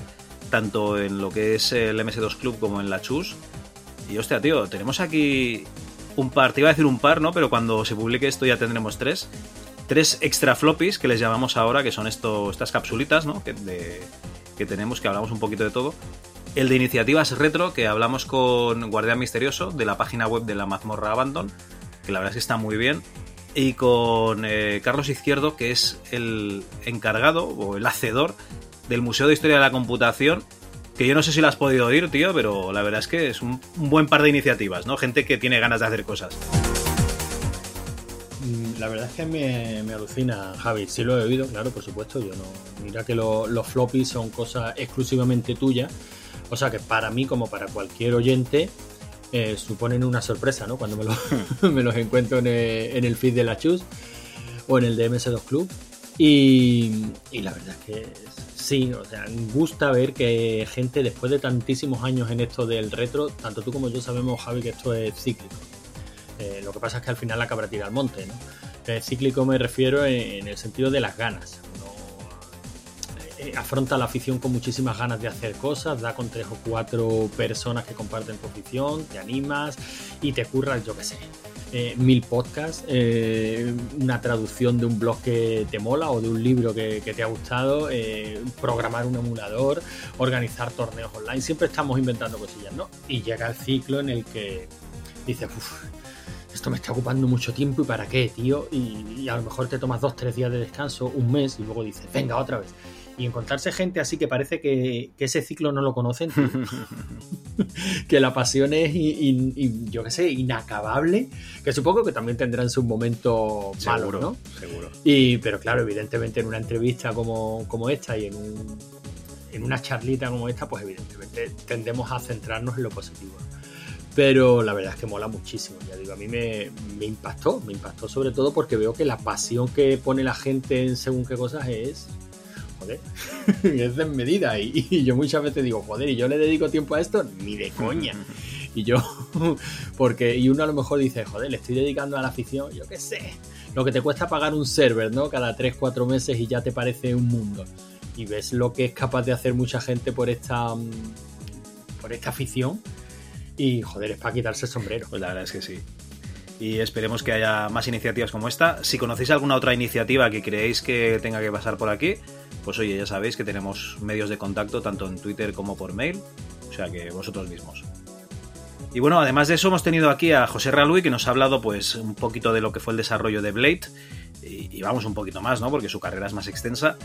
Y también a Jare, que Jare nos ha dado una, lo voy a decir así, ¿eh? una puta lección de lo que es el desarrollo de software español en los 90 y a principios de los 2000 con, bueno, plagado de anécdotas, el tío en la Demosen mientras estaba currando y estudiando a la vez, mientras hacía el speed haste con la gente de Noria, o sea, el tío un currante del copón y para mí esto ha sido muy especial porque yo me he quitado, joder, yo en la época de la facultad estaba jugando muchísimo al Blade y al Pretorians y tú sabes lo que es poder hablar con dos de los responsables de, esos juegos que yo le daba, tío. Para mí es como poder hablar con, con John Romero, joder, es lo, mismo. Para mí está al mismo nivel. Y la verdad es que es, es de agradecer que le. para mí sí, tío. Y es de agradecer que se puede hacer, ¿no? En castellano para que todos lo entendamos. Y, y con gente que, que es muy amable, que te. Que, digamos, te contesta los mails, no como John Romero. John Romero eres un tío estupendo, ¿no? Pero joder, eh, eres un poco. a ver, es normal, ¿eh? Todo el mundo debe estar acosándolo. Aunque también es verdad que tendrían que acosar a John Carmack, que es el que más le daba a eso de las teclas, pero bueno. En fin, eh, no sé ¿qué, qué has opinado tú de estas entrevistas. A mí la verdad es que me han, me han eh, solventado algunas sombras que yo tenía, ¿vale? Y además me, me ha gustado mucho poder oír cómo era el desarrollo por dentro. Mira, a mí me, me ha molado muchísimo ¿no? la, la charla con Jare y bueno, la verdad es que es una, es una pasada, ¿no? Eh, como tú dices, una lección de lo que era el desarrollo, ¿no? O la industria, o la falta de ella eh, en los 90 en España. Pero, pero tú sabes que yo muchas veces, Javi, mm, lo hemos comentado en el podcast, me, me molesta mucho eso de esa etiquetita de marca España, ¿no? Y ese menospreciarse a nosotros mismos y tal. Y en esta charla con, con Jare me quedé con un detalle curioso que, que es insignificante en el total de lo que nos, de lo que nos contaba, ¿no? Porque la verdad es que te das cuenta de la falta de previsión. la- es una cura de humildad para todos los que sacan pecho del software español, ¿no? Que evidentemente había gente con muchísimo talento, pero faltaba una visión empresarial, eso lo hemos dicho siempre. Pero cuando este tío se va a Estados Unidos y se cuenta prácticamente lo mismo, toma, este, este es tu colega con el que te vas a programar Y tú eres su jefe. el juego oficial. Y tú eres su jefe. y tú eres su jefe. De coño, pues al final me, me gusta ese contraste, ¿no? Y ese, ese decir, bueno, vale, que sí, que aquí éramos cutres. Joder, pero cutres somos en todas partes. No sé si me. Que evidentemente eso sería anecdótico y luego se pusieron los medios necesarios y tal. Pero ah, en todas partes cuecen habas, Javi. Sí, el tema aquí es que, a, ver, a la que, mm, ¿cómo lo diríamos? Mueren los 8 bits, ¿vale? Todos los estudios están ahí que, que- que desaparecen. Dynamic se, se reconvierte y suerte que tuvo de pillar el PC Fútbol, ¿no? Y, y dar suerte, bueno, no, suerte no, y visión, ¿no? De que le dieron ahí un empuje muy fuerte. Si no se iba a la mierda también Dynamic. Entonces, eh, no había nada, tío. Eras tú, que era exactamente lo mismo que había en los 8 bits. Un tío que sabía hacer algo con el ordenador y entonces había otro que lo veía y dice, joder, esto lo podríamos vender. O sea, básicamente esa es la industria española. Lo mismo. Mira, Javi, eh, que quede, yo lo diré, tú no porque eres más humilde, pero yo lo diré. Cuando dentro de dos, tres años eh, salga, pongo el ejemplo porque es el arquetípico, ¿no? El 8, el 16 No, kilos. será 32, porque si meten 16, eh, se estarán saltando. a o sea, el 16 es lo que yo pensaba, pero no, porque sería hasta el 286. A partir del 386 sería 32. Bueno, pero ¿sabes Sí, por dónde sí, voy, 16 no? quilates. Cuando salga ese La libro historia. No, ¿Cómo era? contando esa La historia edad. que tú, a base de entrevistas, estás contando ahora, yo saldré y diré, a ver, mi colega Javi, esto ya lo hizo hace unos años. Bueno, pero a ver, eh, tú ten en cuenta que, eso está, está bien, ¿no? Porque es una tarea de documentación que la gente lo tiene y como es una afición que nos gusta a todos, pues a mí no me van a llamar de ningún medio, que me da igual porque tampoco tengo tiempo, ¿no? Pero, joder, al menos esa documentación, ¿no? Pues la, les, les servirá a alguien.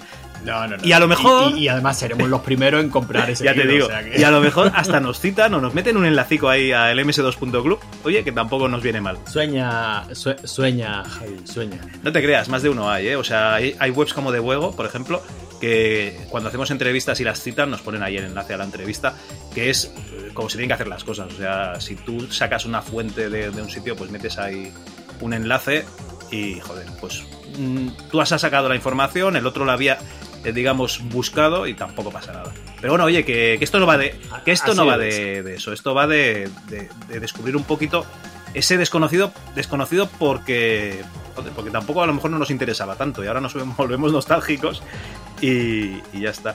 Tú ten en cuenta que hay mil entrevistas a gente de comandos y tal en las revistas de la época o, o a Rebel Act. Lo que pasa es que son entrevistitas, pues eso que. De- sobre todo de peloteo, o ver que, oh, qué, qué bien, ¿no? Este juego que están sacando y tal. Y aquí pues te explican un poco Bueno, la historia. Claro, te explican la historia 20 años después o 30 años después diciéndote, pues, esto era así, esto era así, o sea, sí. joder, que son más anecdóticas.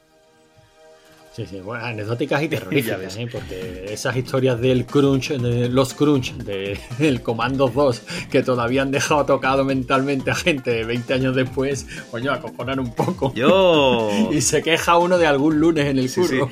Yo, eh, eso del Commandos 2, la verdad es que me deja todo loco, ¿eh? Alguna vez tendré que indagar un poco más y pillar a alguien Sí, por sí, banda. Me ha parecido, me ha parecido una entrevista cojonuda. Bueno, por supuesto que invitamos a la gente a que la escuche, ¿no? que no se pierdan estos floppies porque hay, hay mucha calidad.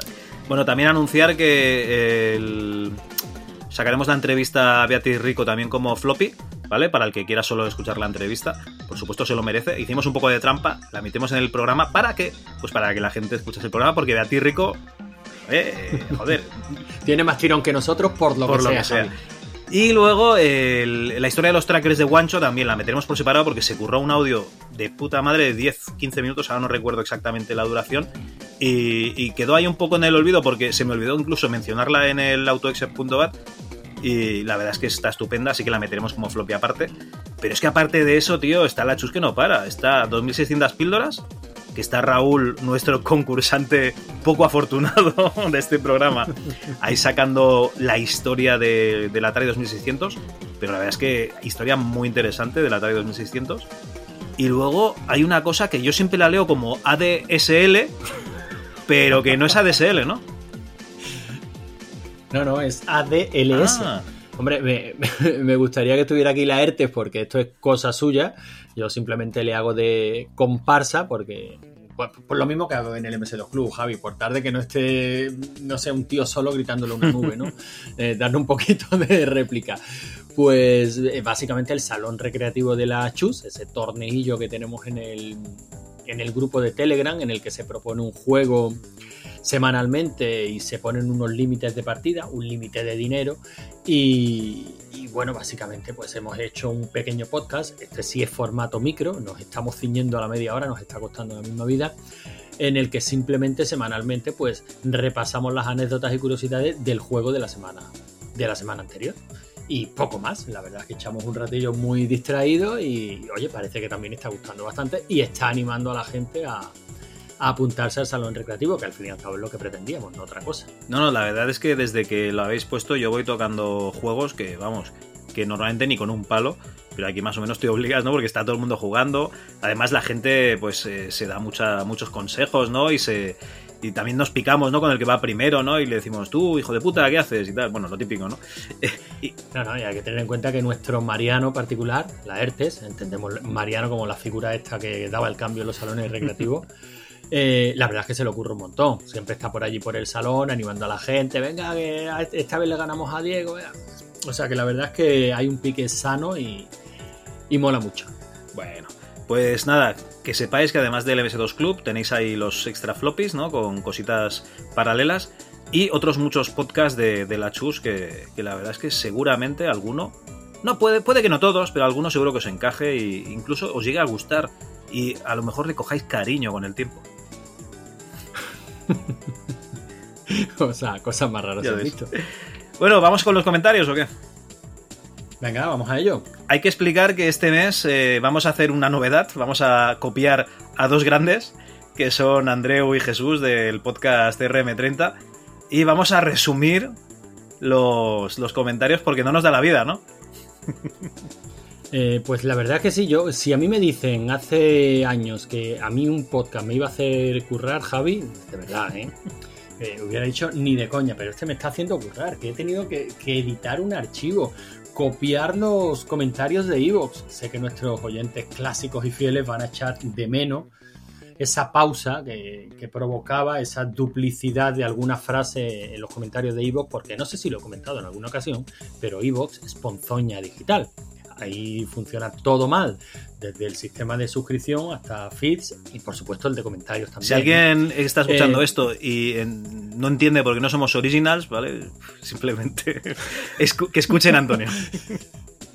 El caso es que sí, sí, nos hemos currado un, un documento con todos los comentarios, con unos pequeños resúmenes para, bueno, para hacer esto un poquito más, más ameno, más entretenido. Y no solo eso, es que lo he ordenado eh, por orden alfa, eh, cronológico, no de los comentarios, sino de los programas a los que hacen referencia. Joder, me lo ocurre un montonazo, Javi. ¿Esto se paga? Eh, pues eh, sí, se paga exactamente igual que el resto de programas de rigor y criterio, la chus, etcétera.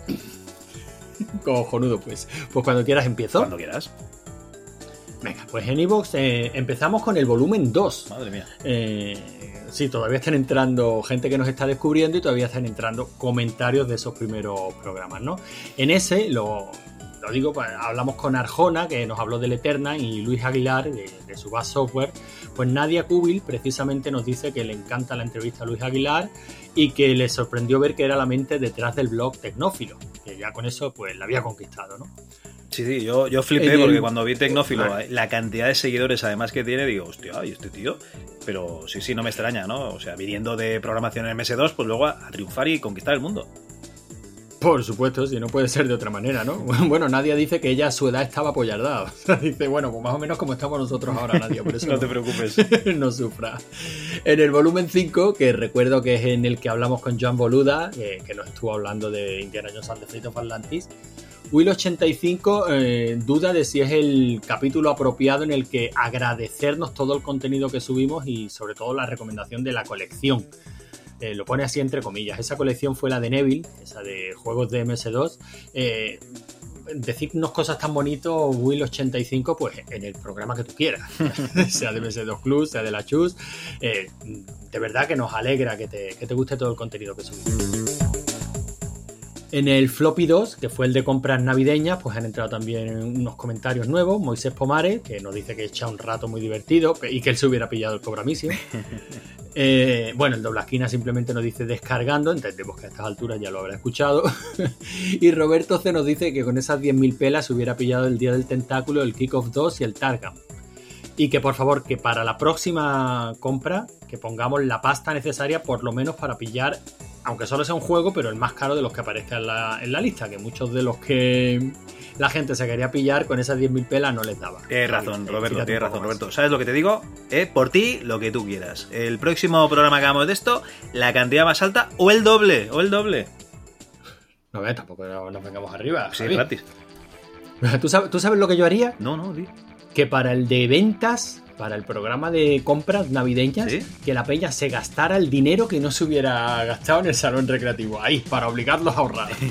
También, ¿verdad? Si, eso, si eso no es una dosis de realidad, que venga Dios y lo vea. Bueno, en el volumen 11, el dedicado a conversacionales, Ezequiel Merino nos dice que le parece muy buena idea separar el, fro- el floppy. Ajá. También nos dice que él sí se comió el virus barrote y que por supuesto van a seguir comentando en Evox, que sabe que, no, que nos encanta. Hombre, sí. Ezequiel, por favor, en Evox, que esto que lo lea Antonio, por favor. Moisés Pomares nos dice que con solo 12 años ya se pilló el Larry 1. Bueno, se lo pilló el hermano, pero él sabía dónde, dónde escondía el El hermano que me parece que tiene unos cuantos años más. El hermano ya, ya debía hacer cosas raras, ¿eh? Con, con el Larry.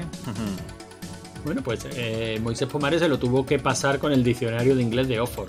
Yo creo que ya te he comentado alguna vez que me parece insufrible pasarse una aventura conversacional con un diccionario. Pero bueno, es, es- es hoy día y me lo pienso muy mucho antes de jugar una aventura en inglés. y mira que ya más o menos me voy Pero defendiendo. tú ten en cuenta que aprendiste inglés jugando a esto, jugando a rol, traduciendo libros que te interesaban y no estaban en castellano. Eso sí está bien. Por supuesto, de ahí, de ahí viene el eh, lo que es. eh, tú puedes tener nivel A, nivel B, nivel B2 o puedes tener nivel PlayStation, que es el que. Bueno, en el floppy 6, que es el de componiendo música, eh, el Ezequi- Ezequiel Merino primero decía, pero bueno, ¿qué es esto? ¿Que, que vais a hablar con los moñas de la oreja de Van Gogh? Eh, luego dice que no, que la entrevista cojonuda como todo lo que, lo que hacemos, que le dimos un zasca, pero con, toda, con todas las palabras.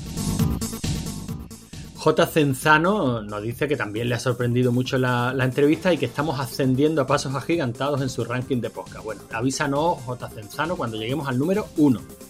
Que él no pasó por el MS2, pasó de su amiga 500, lo estiró a tope hasta que ya se metió en un Pentium MMX con Windows 95, pero que aún así le estamos descubriendo auténticas joyas para jugar. Pues nada, esa, yo creo que esa es la, la intención. Claro que sí, disfrutar de la ficción. eh, a ver, es lo que hay.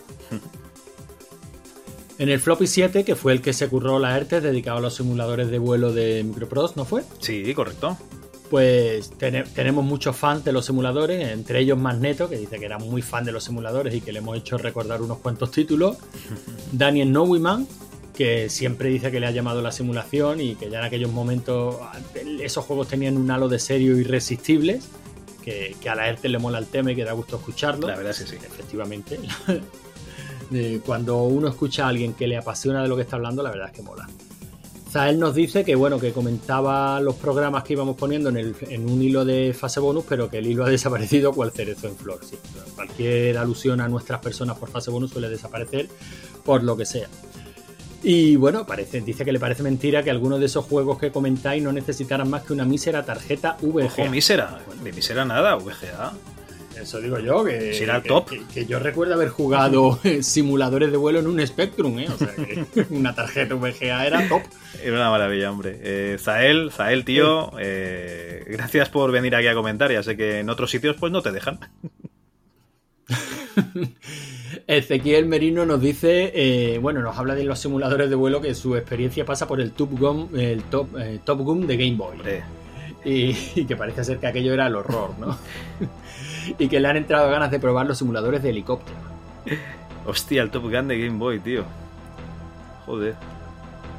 Bueno, es que hay que echarle mucho valor para jugar a un simulador en una Game Boy. ¿Sabes que probé- Mira que me, parece, me parece una máquina maravillosa, Sí. pero quizás no sea la más apropiada para un Igual simulador. no. Yo probé el, el Doom 2 de. O el Doom, ahora no me acuerdo si el 1 o el 2, de Game Boy Advance, tío.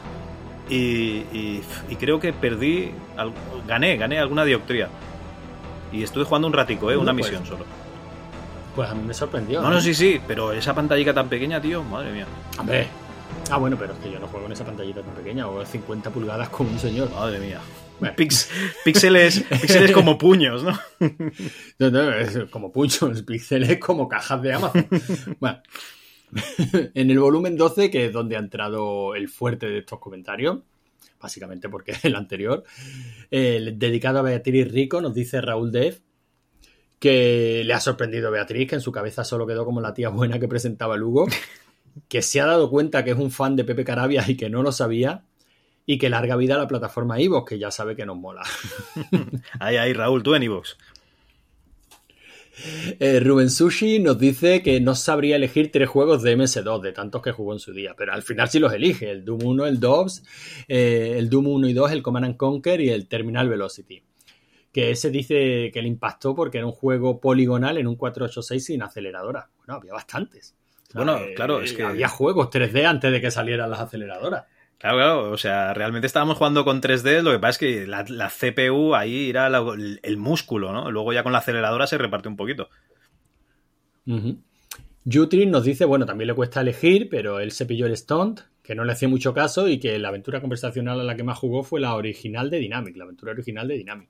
Yo creo que fue a la que más jugamos todos. Bueno, y el Stone era, era un, un virus, ¿eh? O sea, era el virus Stone, no el juego, ¿eh? Ah, vale, vale, como estoy todavía con en mente, pues este no lo conocía. Bueno, tú sabes que yo nunca he tenido grandes problemas con virus, me parece que lo he comentado cada vez que sacan la sección de virus. que te escucho con mucho interés, pero digo, joder, si es que yo no recuerdo ese miedo con los virus. Yo en DOS no tuve problemas con los virus. En Windows, yo me acuerdo aquel de Windows XP que si lo pillabas te reiniciaba el PC a los 30 segundos, que era un coñazo. Pero en, ya te digo, en, en DOS sí que pillé algunos, pero no. Ni tan mal, vamos. Pues, pero eso de reiniciar el PC a los 30 segundos cuando le da la gana ya lo hace Windows 10 con una pantallita. Sí, azul. actualización. Y venga, media hora después, ya tienes tu Windows. Bueno, Antoñico, la mierda Antón, nos decía, bueno, que recuerda a Lugo mere- merendando pan con mantequilla y, y pensar, joder, qué putos retrasados son los que están jugando que no dan pie con bola. Yo creo que eso lo pensamos todos. Luego nos da la- las gracias por tanto, tanto programazo. Tanto programazo. Dani Snowyman nos deja un, un comentario de los suyos largo, da gusto leerlo. Os invitamos a que paséis por iVoox eh, a leerlos enteritos porque son realmente divertidos. Aquí hacemos un resumen. Nos dice que si decimos que sus comentarios son cada vez más divertidos, que lo estamos forzando a superarse. que Kate Maja, Beatriz Rico, que tiene una voz que ya denota que es una persona muy divertida. Seguramente lo es porque nadie le mete presión para que lo sea cada vez más, que es lo que hacéis conmigo. Tú, Dani, te puedes esforzar un poquito más aún, ¿eh? Claro que sí. En otro orden de cosas nos dice que le ha gustado mucho el artículo de Guancho sobre los trackers, el que tú comentabas antes, pero que ha buscado la web Ultimate Music Tracker Base y parece que ya no existe. Uy, pues yo ni idea. Mm, Ya lo revisaremos, se lo, se lo comentamos a Guancho. Guancho, si escuchas esto, ya sabes. Kurrock nos dice que no le da la vida para estar al día con este MS2 Club por su extensión. ¿Qué dice? Y que- pero que aún así siempre queda encantado con los programas. Y nos propone que igual podríamos traer a Claudio Serrano y preguntarle por su paso por Ju- Superjuegos. Pues bueno, eh, nada, apuntamos Claudio Serrano y, y ya lo miraremos. Y a ver si hay suerte, claro. Allen Reyes nos deja otro de sus kilométricos mensajes, eso sí, nos separa con bombas lo- los párrafos, cosa que le agradecemos. Pero bueno, no, nos comenta un par de asuntos, ¿no? Nos dice que él estaba convencido de que lo de Mocatriz, eh, al igual que Viejoven, que no es del tío de Desafío Total y Robocop, lo habían acuñado los de Ojete Calor. Efectivamente, yo creía lo mismo. Por lo menos yo escuché el término la primera vez en la canción de Ojete Calor. Pero bueno, es posible que lo haya acuñado esta amiga de, de Rico, ¿no? Yo estoy seguro de que un Eh, grupo que se llama Ojete Calor es capaz de acuñar muchos términos, o sea que a 100% contigo. Muchos términos, por supuesto.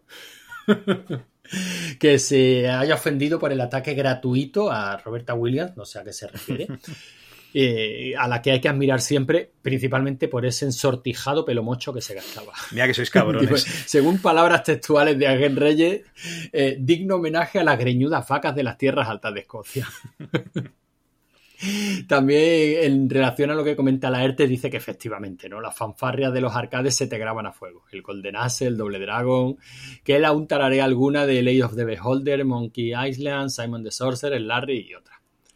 Luego le ha emocionado la, cuando comentamos algo de los libros juegos, ¿no? Y aquí nos hace una, una clase magistral de libros juegos y nos recomienda la trilogía sagrada, ¿no? Dice, por una parte la tetralogía de brujos y guerreros, que dice que es cojonuda. Por otra, los de la búsqueda del Grial, que ha mencionado Don Logarán. Efectivamente, ellos son los que recuerdo con más cariño y si H. Reyes nos dice que es de los buenos, pues a, a mí no, pero a él hay que creerle. Y por último, los de lucha afición, que dice que, que esos son clasicazos, ¿no? Que, que se siguen editando y que incluso el último de ellos lo ha escrito Rihanna Pratchett. Eh, Yo creo que es que a este tío deberíamos de invitarlo, si él se animara, a venir a hacer un especial de librojuegos. Yo estaría encantado. Bueno, está invitado. A ver, a Jen Reyes lo que tienes que hacer es animarte. Yo de todas Animarse, estas, ¿no? sí, sí. Yo de todas estas colecciones solo conozco la de lucha ficción, que a esta sí que le di, pero el resto ni, ni vamos, no, nada, cero. Pues hombre, esto es un, o sea, un tema que atrae muchísimo. O sea, que Allen Reyes, anímate, que aquí no nos comemos a nadie. Todavía. Bueno, Ezequiel Merino también nos dice en el de Beatriz Rico que era evidente que el virus natas era Satán al revés. Bueno, Bueno, bueno, Hombre, yo siempre pensaba que era un virus relacionado con los postres, también te digo, ¿eh? el virus natas, el virus chocolate. una, una, una vez que se sabe, pues ya es evidente, claro. que le han entrado ganas de jugar a Lugo y que muy bien por parte de Beatriz Rico. Que por qué no le hemos preguntado por sus aficiones como jugadora, si es que las tiene, claro. Javi, coño, le tenías que haber preguntado eso. No nos dio la vida, es la entrevista que más justita de tiempo hemos, hemos estado. Yo, yo ya lo siento, pero yo prefería que ella se explayase con anécdotas que, que no meter una pregunta que no nos daba tiempo, lo siento mucho. En el Floppy 8, Iniciativas del Retro, Roberto C. nos dice que admira a toda esa gente que se arriesga para conseguir su sueño. Nosotros también. Ya ves. Y Carlos Palmero, que tiene muchas ganas de ir a ese museo cuando abran lo- los cierres perimetrales. Pues también. Pues a ver si hay suerte. Eh, bueno, que, que eso es gente que. Aquí dice una cosa curiosa: dice que hay gente que se lo ocurra y no como lo garán, que va a mesa puesta. Joder, Carlos Palmero, me he currado esta página de comentarios. Joder. Viene a mesa puesta, pero eh, solo con el arte que- y ese gracejo andaluz que tiene ya no necesita nada más. Claro que sí, mierda. Eh, Floppy 9, que es el que dedicamos a Blade, nos dice Ezequiel Merino que habría estado bien que explicase cómo organizaban los equipos de desarrollo y no solo que utilizaban Visual Studio. Visual Studio. Eh, pues sí, Ezequiel, la verdad es que hubiese estado muy bien.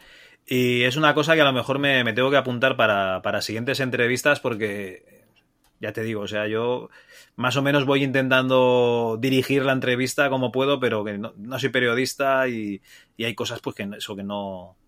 De hecho, por ejemplo, he tenido un comentario de un desarrollador que me ha dicho, hostia, cuando preguntas sobre el motor de juego, no sé qué, y me ha dado unas cuantas, me ha dado lecciones magistrales. Es que yo mm, intento hacer lo que puedo, Ezequiel, pero ni soy desarrollador ni soy periodista, entonces hago, hago lo que puedo. Ya me perdonaréis estos fallos. Nada, poco a poco seguro que eh, vas cogiendo todas las tablas que tiene y más, Javi. Bueno, poco a poco haremos lo que podamos. Bueno, Herman- Hernán78 también decía, enorme el programa, metí muchas horas ese juegazo, muy buena entrevista. En el Floppy 10, el dedicado a Jare, nos decía Rubén Sushi que está flipando con lo del Speed Haste hasta que saliera en 1995, con la poca información que habría en la época. Dice que en su caso ha intentado hacer alguna cosa con un Real 4 y que aún usando Internet es bastante complejo y abrumador.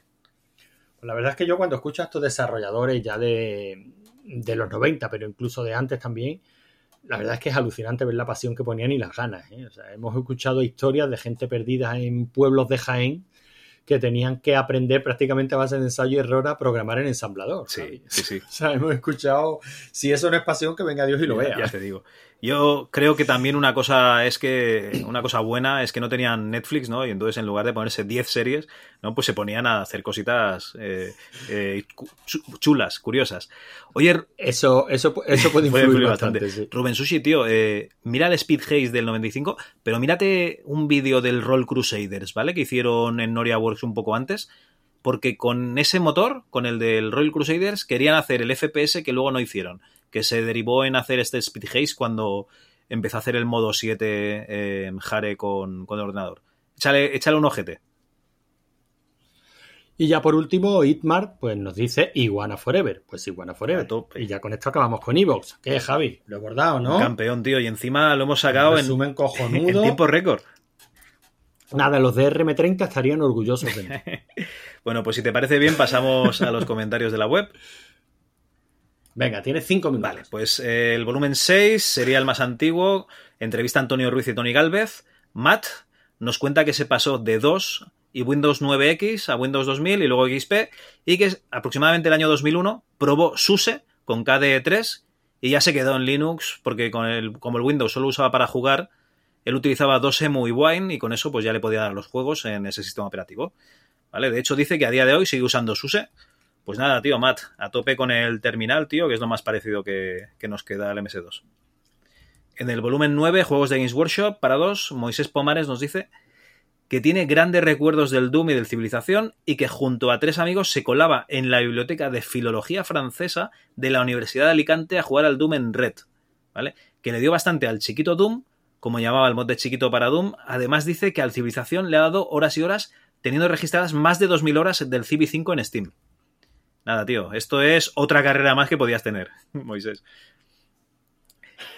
En el volumen 10, entrevista a Ran Castillo, Moisés también nos dice eh, que ha intentado poner el comentario en iVoox, pero que no ha podido. Moisés, tienes que intentarlo más fuerte, Claro. más fuerte lo tienes que intentar. Ponzoña digital. Que le ha gustado la entrevista. Digital. Madre mía, hay que hacer una cuña, ¿no? Ponzoña digital. Le ha gustado la entrevista y ha puesto sus juegos en favoritos de Steam, ¿vale? Los de, los de Ran Castillo. Y dice que también le dio en su día a Dark Forces. También nos comenta que todo el tiempo que tiene para escuchar podcast lo ha copado con la chus y que no le dejamos escuchar otros podcasts a los que estaba suscrito. Pues nada, Moisés, que les den, que les den. Tú escucha lo bueno que es esto y los otros, que se busquen la vida. Tú tranquilo, tú a lo tuyo. Nada, si quieren que los escuche, pues que no, que se pongan en contacto con nosotros y los metemos en el feed de la Chus Presenta. Si pasan eh, el nivel, claro, por supuesto. El nivel, el nivel lo tienes tú en casa, ¿no? Ah, si tienen el nivel necesario para aparecer en la Chus Presenta, que ahí no aparece cualquiera, Javi. Vale, vale. Bueno, en el volumen 11, Aventuras Conversacionales, Federico Bet comenta que se ha puesto al día con el podcast y que ahora va a seguir con el rincón del developer. Joder, Federico, pues ya tienes, ya tienes moral. Dice que su primer equipo fue un XT con 640K de RAM y disquetera 5 y cuarto de baja densidad, PC speaker y, ojo, eh, monitor ámbar de 12 pulgadas. ¿Vale? O sea, el full equip retro total. Le dio mucho al Loader Runner, Prince of Persia y al Monkey Island en sus 8 disquets. Ojo, el Monkey Island en 8 discos. Y nos envía Claro, saludos. ya te digo que a mí me falta, a mí me faltó el 5. y nos envía saludos desde Argentina. Pues saludos, Federico. 12 pulgadas, tío. Si hoy día tenemos móviles con ese tamaño. Eh, sí, pero no eran de fósforo ámbar. No, no, no, no, por supuesto que no. Bueno, Creo que hoy día estarían prohibidos. ya te digo, cáncer de retina. en el volumen 12, Hugo con Beatriz Rico, Narci THX comenta que le ha gustado la entrevista y la simpatía de Beatriz. Dice que jugaba Lugo en casa de un vecino, pero que no recuerda a Ugolandia. Y le ha gustado la sección de la historia de los trackers de Wancho, y no es para menos porque Wancho la verdad es que se ha currado mucho esa sección. En ese mismo programa, Moisés Pomares dice que ha tardado cuatro semanas en escucharse todos los MS2 Clubs a falta de los extra floppy. A la otro que se pega una panzada, Moisés. Dice que el programa de Ugolandia visitó su colegio y que al ponerse enfermo no pudo jugar, pero que el ordenador le tocó a su colegio y le tocó configurarlo, ¿vale? También nos informa que si nos parecían muchas las horas que le dedicó al Civi5, fliparíamos con la cantidad de tiempo que invirtió en el última online, cosa que hizo que solo llegase hasta COU. Pues nada, oye, a tope con el última. Moisés, Moisés, tú jugaste al WoW también, ¿no? Al World of Warcraft seguro que le diste, tío. ya comentarás. Por último, dice que pasar de un IBM 8086 sin disco duro a un 286 con CGA a color, a color entre comillas, y 100 megas de disco duro fue un abismo, eh, un cambio abismal. Ya ves que lo fue. Ya ves. Juegos Remember dice que nos escucha desde hace un mes y que ha jugado mucho a dos, pero siempre con un Windows en el ordenador, porque resulta que su tío era el que le suministraba los ordenadores que se jubilaban en, en su oficina, ¿vale? Y que por eso siempre tenía que jugar a juegos antiguos, ¿vale? El mal de los tiesos. Dice que empezó a ver el Hugo eh, en la tele cuando ficharon a Beatriz, pues muy bien criterio, la verdad. y por último comenta que aunque Antonio tiraría todo a la basura, a él le están entrando ganas de poner a funcionar los equipos que tiene por casa. Un 486, un Pentium, un Pentium 2 y que me puede echar una mano con la disquetera, a mí, ¿eh? pero que no me, porque no me funciona. Y eso, eh, eso, juego Remember, eso ya lo hablamos tú y yo por privado si quieres. Allen Reyes. Que no, que no, que no, que no, Javi, que no, que no caiga a la basura. Bueno, a la basura no, un punto limpio. Punto limpio, ¿no? Que no ensucie. Bueno, Allen Reyes nos dice que nos responde a los comentarios del mes pasado y que los juegos con casa- cajas grises, cosas para disfrazarse y una revista pegada son cajas de Infocom que imitaban a las cajas sosas de IBM de la época.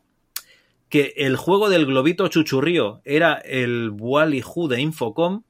Y también dice que yo menciono los libros del ciclo de la puerta de la muerte como librojuegos y que él hablaba de las novelas de fantasía Deathgate. Eh, bueno, yo la verdad es que si he dicho que el- los libros del ciclo de la muerte son librojuegos, es fallo mío porque yo los he leído y ya sé que son novelas de fantasía. Estos de Deathgate no, no los conozco. Y oye, me da la sensación de que Allen Reyes comenta tantas cosas que yo no me acuerdo de, de todo esto que está diciendo ahora. ¿Tú te acordabas del globito chuchurrío, tío? No, a mí no me suena, la verdad. También hay que decir que, claro, ha pasado un mes y pico. Claro, y, y que nosotros no solo grabamos el MS2 Club, no sé si ha quedado claro. A lo mejor es que grabamos demasiado. Y hay que empezar a dosificarse, yo creo que sí, eh, tío. Yo creo que sí, yo creo que vamos a dejar a la sabia nueva, que coño, que grabe la ERTE y que graben Raúl. Que curren, los jóvenes, que curren. Claro que sí, que, que curren los jóvenes. Bueno, en el Floppy 2, compras navideñas, Moisés Pomares nos informa que era un orgulloso propietario de un Cobra Mission original, el cual consiguió después de patearse media Alicante para descubrir una vez en casa que la caja contenía dos discos uno, qué putada. Por lo que tuvo que volver a la tienda, encima con la susodicha vergüenza, ¿no? De que el juego ese ya sabías que algo, algo turbio tenía, ¿eh? También dice que se pasó el juego y que si que...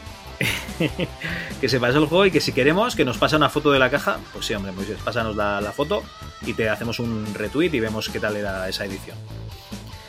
En el Floppy 4, aventuras conversacionales con Juanjo Muñoz, Juanpa comenta que le gustaría dar su opinión sobre aventuras conversacionales y comenta que para jugarlas adecuadamente debes imaginarte gran parte del juego, así que debe gustarte leer.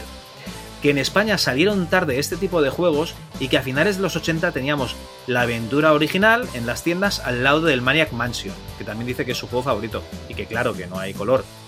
Aprovecha para decir que había una aventura conversacional de Indiana Jones en inglés llamada Indiana Jones in Revenge of the Ancient. Así que acaba defendiendo las aventuras conversacionales como grandes juegos para máquinas con limitaciones gráficas y de memoria y que eran obras de arte que permitían sumergirse en aventuras que siempre quisimos vivir. ¿Vale? O sea que eres un gran fan de las aventuras conversacionales, pero que claro, que las aventuras gráficas, pues que estaba claro que comercialmente pues, pues tenían que pasar por delante. El Floppy 7, simuladores de vuelo de Micropros. Ay, perdona, perdona. No, no, es que no me quiero enfangar eh, en, su, en su opinión de la aventura conversacional, eh, Javi, porque si no Esto es un resumen, ¿eh? Que en su opinión es que, su opinión es que son cojonudas las aventuras conversacionales, ¿eh? No, sí sé que su, lo leí, lo leí, sé que, su, que a él le encantan las aventuras conversacionales. Lo que pasa es que dice que son grandes juegos para máquinas con limitaciones gráficas y de memoria. Y no estoy de acuerdo. O sea, yo creo que son grandes juegos para cualquier tipo de máquinas. De hecho, las primeras aventuras conversacionales sufrieron lo indecible para poder ser trasladadas de las máquinas en las que originalmente se programaron a los microordenadores de la época. ¿no? Eh, yo creo que son grandes juegos sí o sí. O sea, es, es como. Es que decir que son grandes juegos para máquinas con limitaciones gráficas y memoria es como decir que. Que bueno, bueno, que las novelas están muy bien siempre y cuando no hay una adaptación a cine cojonuda. Porque, coño, si lo puedes ver en pantalla grande, sonido Dolby, ¿quién coño va a querer leer, no? A ver, tío, que una aventura conversacional la puedes jugar en un terminal con impresora. Que sí, tío. Que son grandes juegos para una mierda de ordenador y ya está. Y no hay más que decir, Antonio. Mm, Bueno, vale, ya está, no... No, no me voy a enfangar, Javi. Oye, queda pendiente un programa de aventuras conversacionales porque hay un developer en el grupo de Telegram de la Chus que hace aventuras conversacionales. Coño, enfángate, Antonio, cúrrate un programita. Venga, lo, lo- lo plantearemos, lo plantearemos. vale. Bueno, el Floppy 7, simuladores de vuelo de Micropros. Javier de la Abadía del juego comenta que le ha gustado el repaso a los simuladores. Eh, para él, esa marca, Microprose, era sinónimo de calidad y que le dio en profundidad al 1942. También dice que su hermano mayor es un enfermo de la Segunda Guerra Mundial y que estuvo años jugando a la Cross the Rhine de Microprose hasta que salió el Blitzkrieg y, y que aún está ahí enganchado al Blitzkrieg. Al Blitzkrieg, perdón. Por último, ya para acabar, en el Floppy 8, Iniciativas del Retro, Juego Remember comenta que hace años que conoce la mazmorra Abandon y que Guardián Misterioso se pega un gran curro y que le invitemos al menos un par de horas al programa. Eh, sí, a ver, Juego Remember, Gabriel está invitado, ¿vale? Cuando quiera venir, además hable con él, o sea, cuando tenga tiempo. Lo que pasa es que todos tenemos nuestras movidas y al final el poco tiempo libre que tenemos, pues hacemos lo que podemos. Eh, O sea, ya te digo yo que está invitadísimo. También comenta que la mujer de Carlos del Museo de Historia de la Computación debe quererle muchísimo. Eso lo hemos pensado. Ya ves. Y que menudo curro y gastos que lleva el hombre. Pues sí. Y hasta aquí. Bueno, pues no ha estado mal. Bueno, yo Nos ha quedado muy bonito, Sí, sí. ¿eh, Javi? Yo, yo me apunto a esta manera de hacer los comentarios de aquí en adelante, ¿eh? Sí, sí, hemos pasado de tener que estar hora y media a hacerlo en 35 minutos. Muy bien, muy bien, la verdad es que sí. Cojonudo, cojonudo. Mira, nos da tiempo a grabar algo más. ¿Grabamos otro MS2 Club? Venga, va, dale.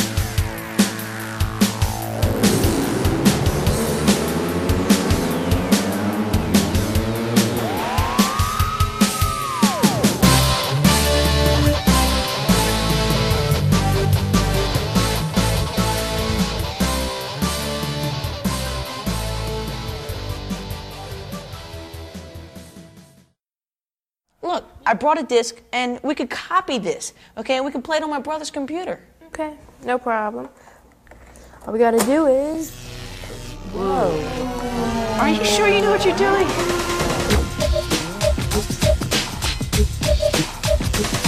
Did I hear you right? Did I hear you saying that you're gonna make a copy of a game without paying? Come on, guys.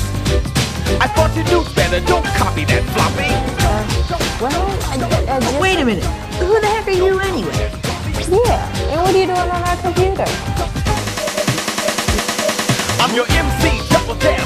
DD, that's the disc protector for you and the posse. That's the artists, writers, designers, and programmers that work up the images for games and grammar to let you learn, but also play the game you came here for today.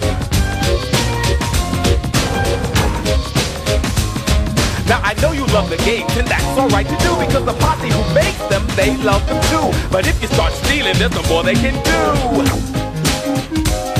You say, I'll just make a copy for me and a friend. Then he'll make one and she'll make one, and where will it end? One leads to another, then ten, then more. And no one buys any discs from the store. So no one gets paid and they can't make more. The posse breaks up and then closes the stores. Don't copy, don't copy that floppy.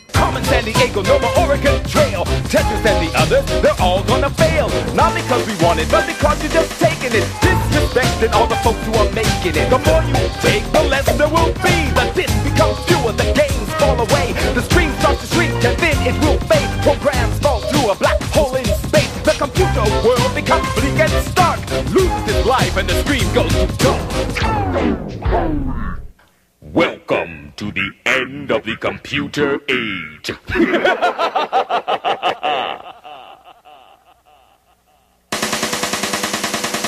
You see, on these discs we have frozen in time the creativity of someone's mind. Do you think just because with the flick of a key you can copy that game that the work is free? This creativity we protected by law. We value so highly what the mind's eye saw. Don't copy, don't copy that floppy.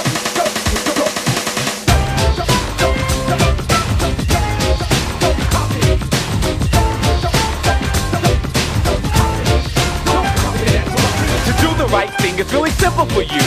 The copyright law, it will tell you what to do. Buy one for every computer you use. Anything else is like going to the store, taking the disc and walking out the door. It's called thieving, stealing, taking what's not yours. Is that really where you want your life to go?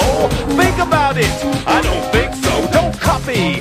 Don't copy that floppy. Now wait a minute. Let me get this straight. You're telling me that I can't even make a copy of this science program just to use at home? That's bogus. Everybody does it. Those big companies have lots of money. You see a game you like and you really want to try it. Don't copy that floppy, just go to the store and buy it. You buy a disc, you're saying to the team, we respect what you're doing, what you're working for. We'll keep up our support so you can make us some more. We'll do the right thing and the future will be clear. There will be new programs year after year. Don't copy, don't copy that floppy. Now you know how the games and the programs are made and what to do to make sure they're not gonna fade. The bottom line is it's all up to you. There's nothing more that I can do. The ball's in your court, dribble, shoot or pass. I'm sure you'll make your decision with class. Don't copy that floppy. See ya, I'm out of here.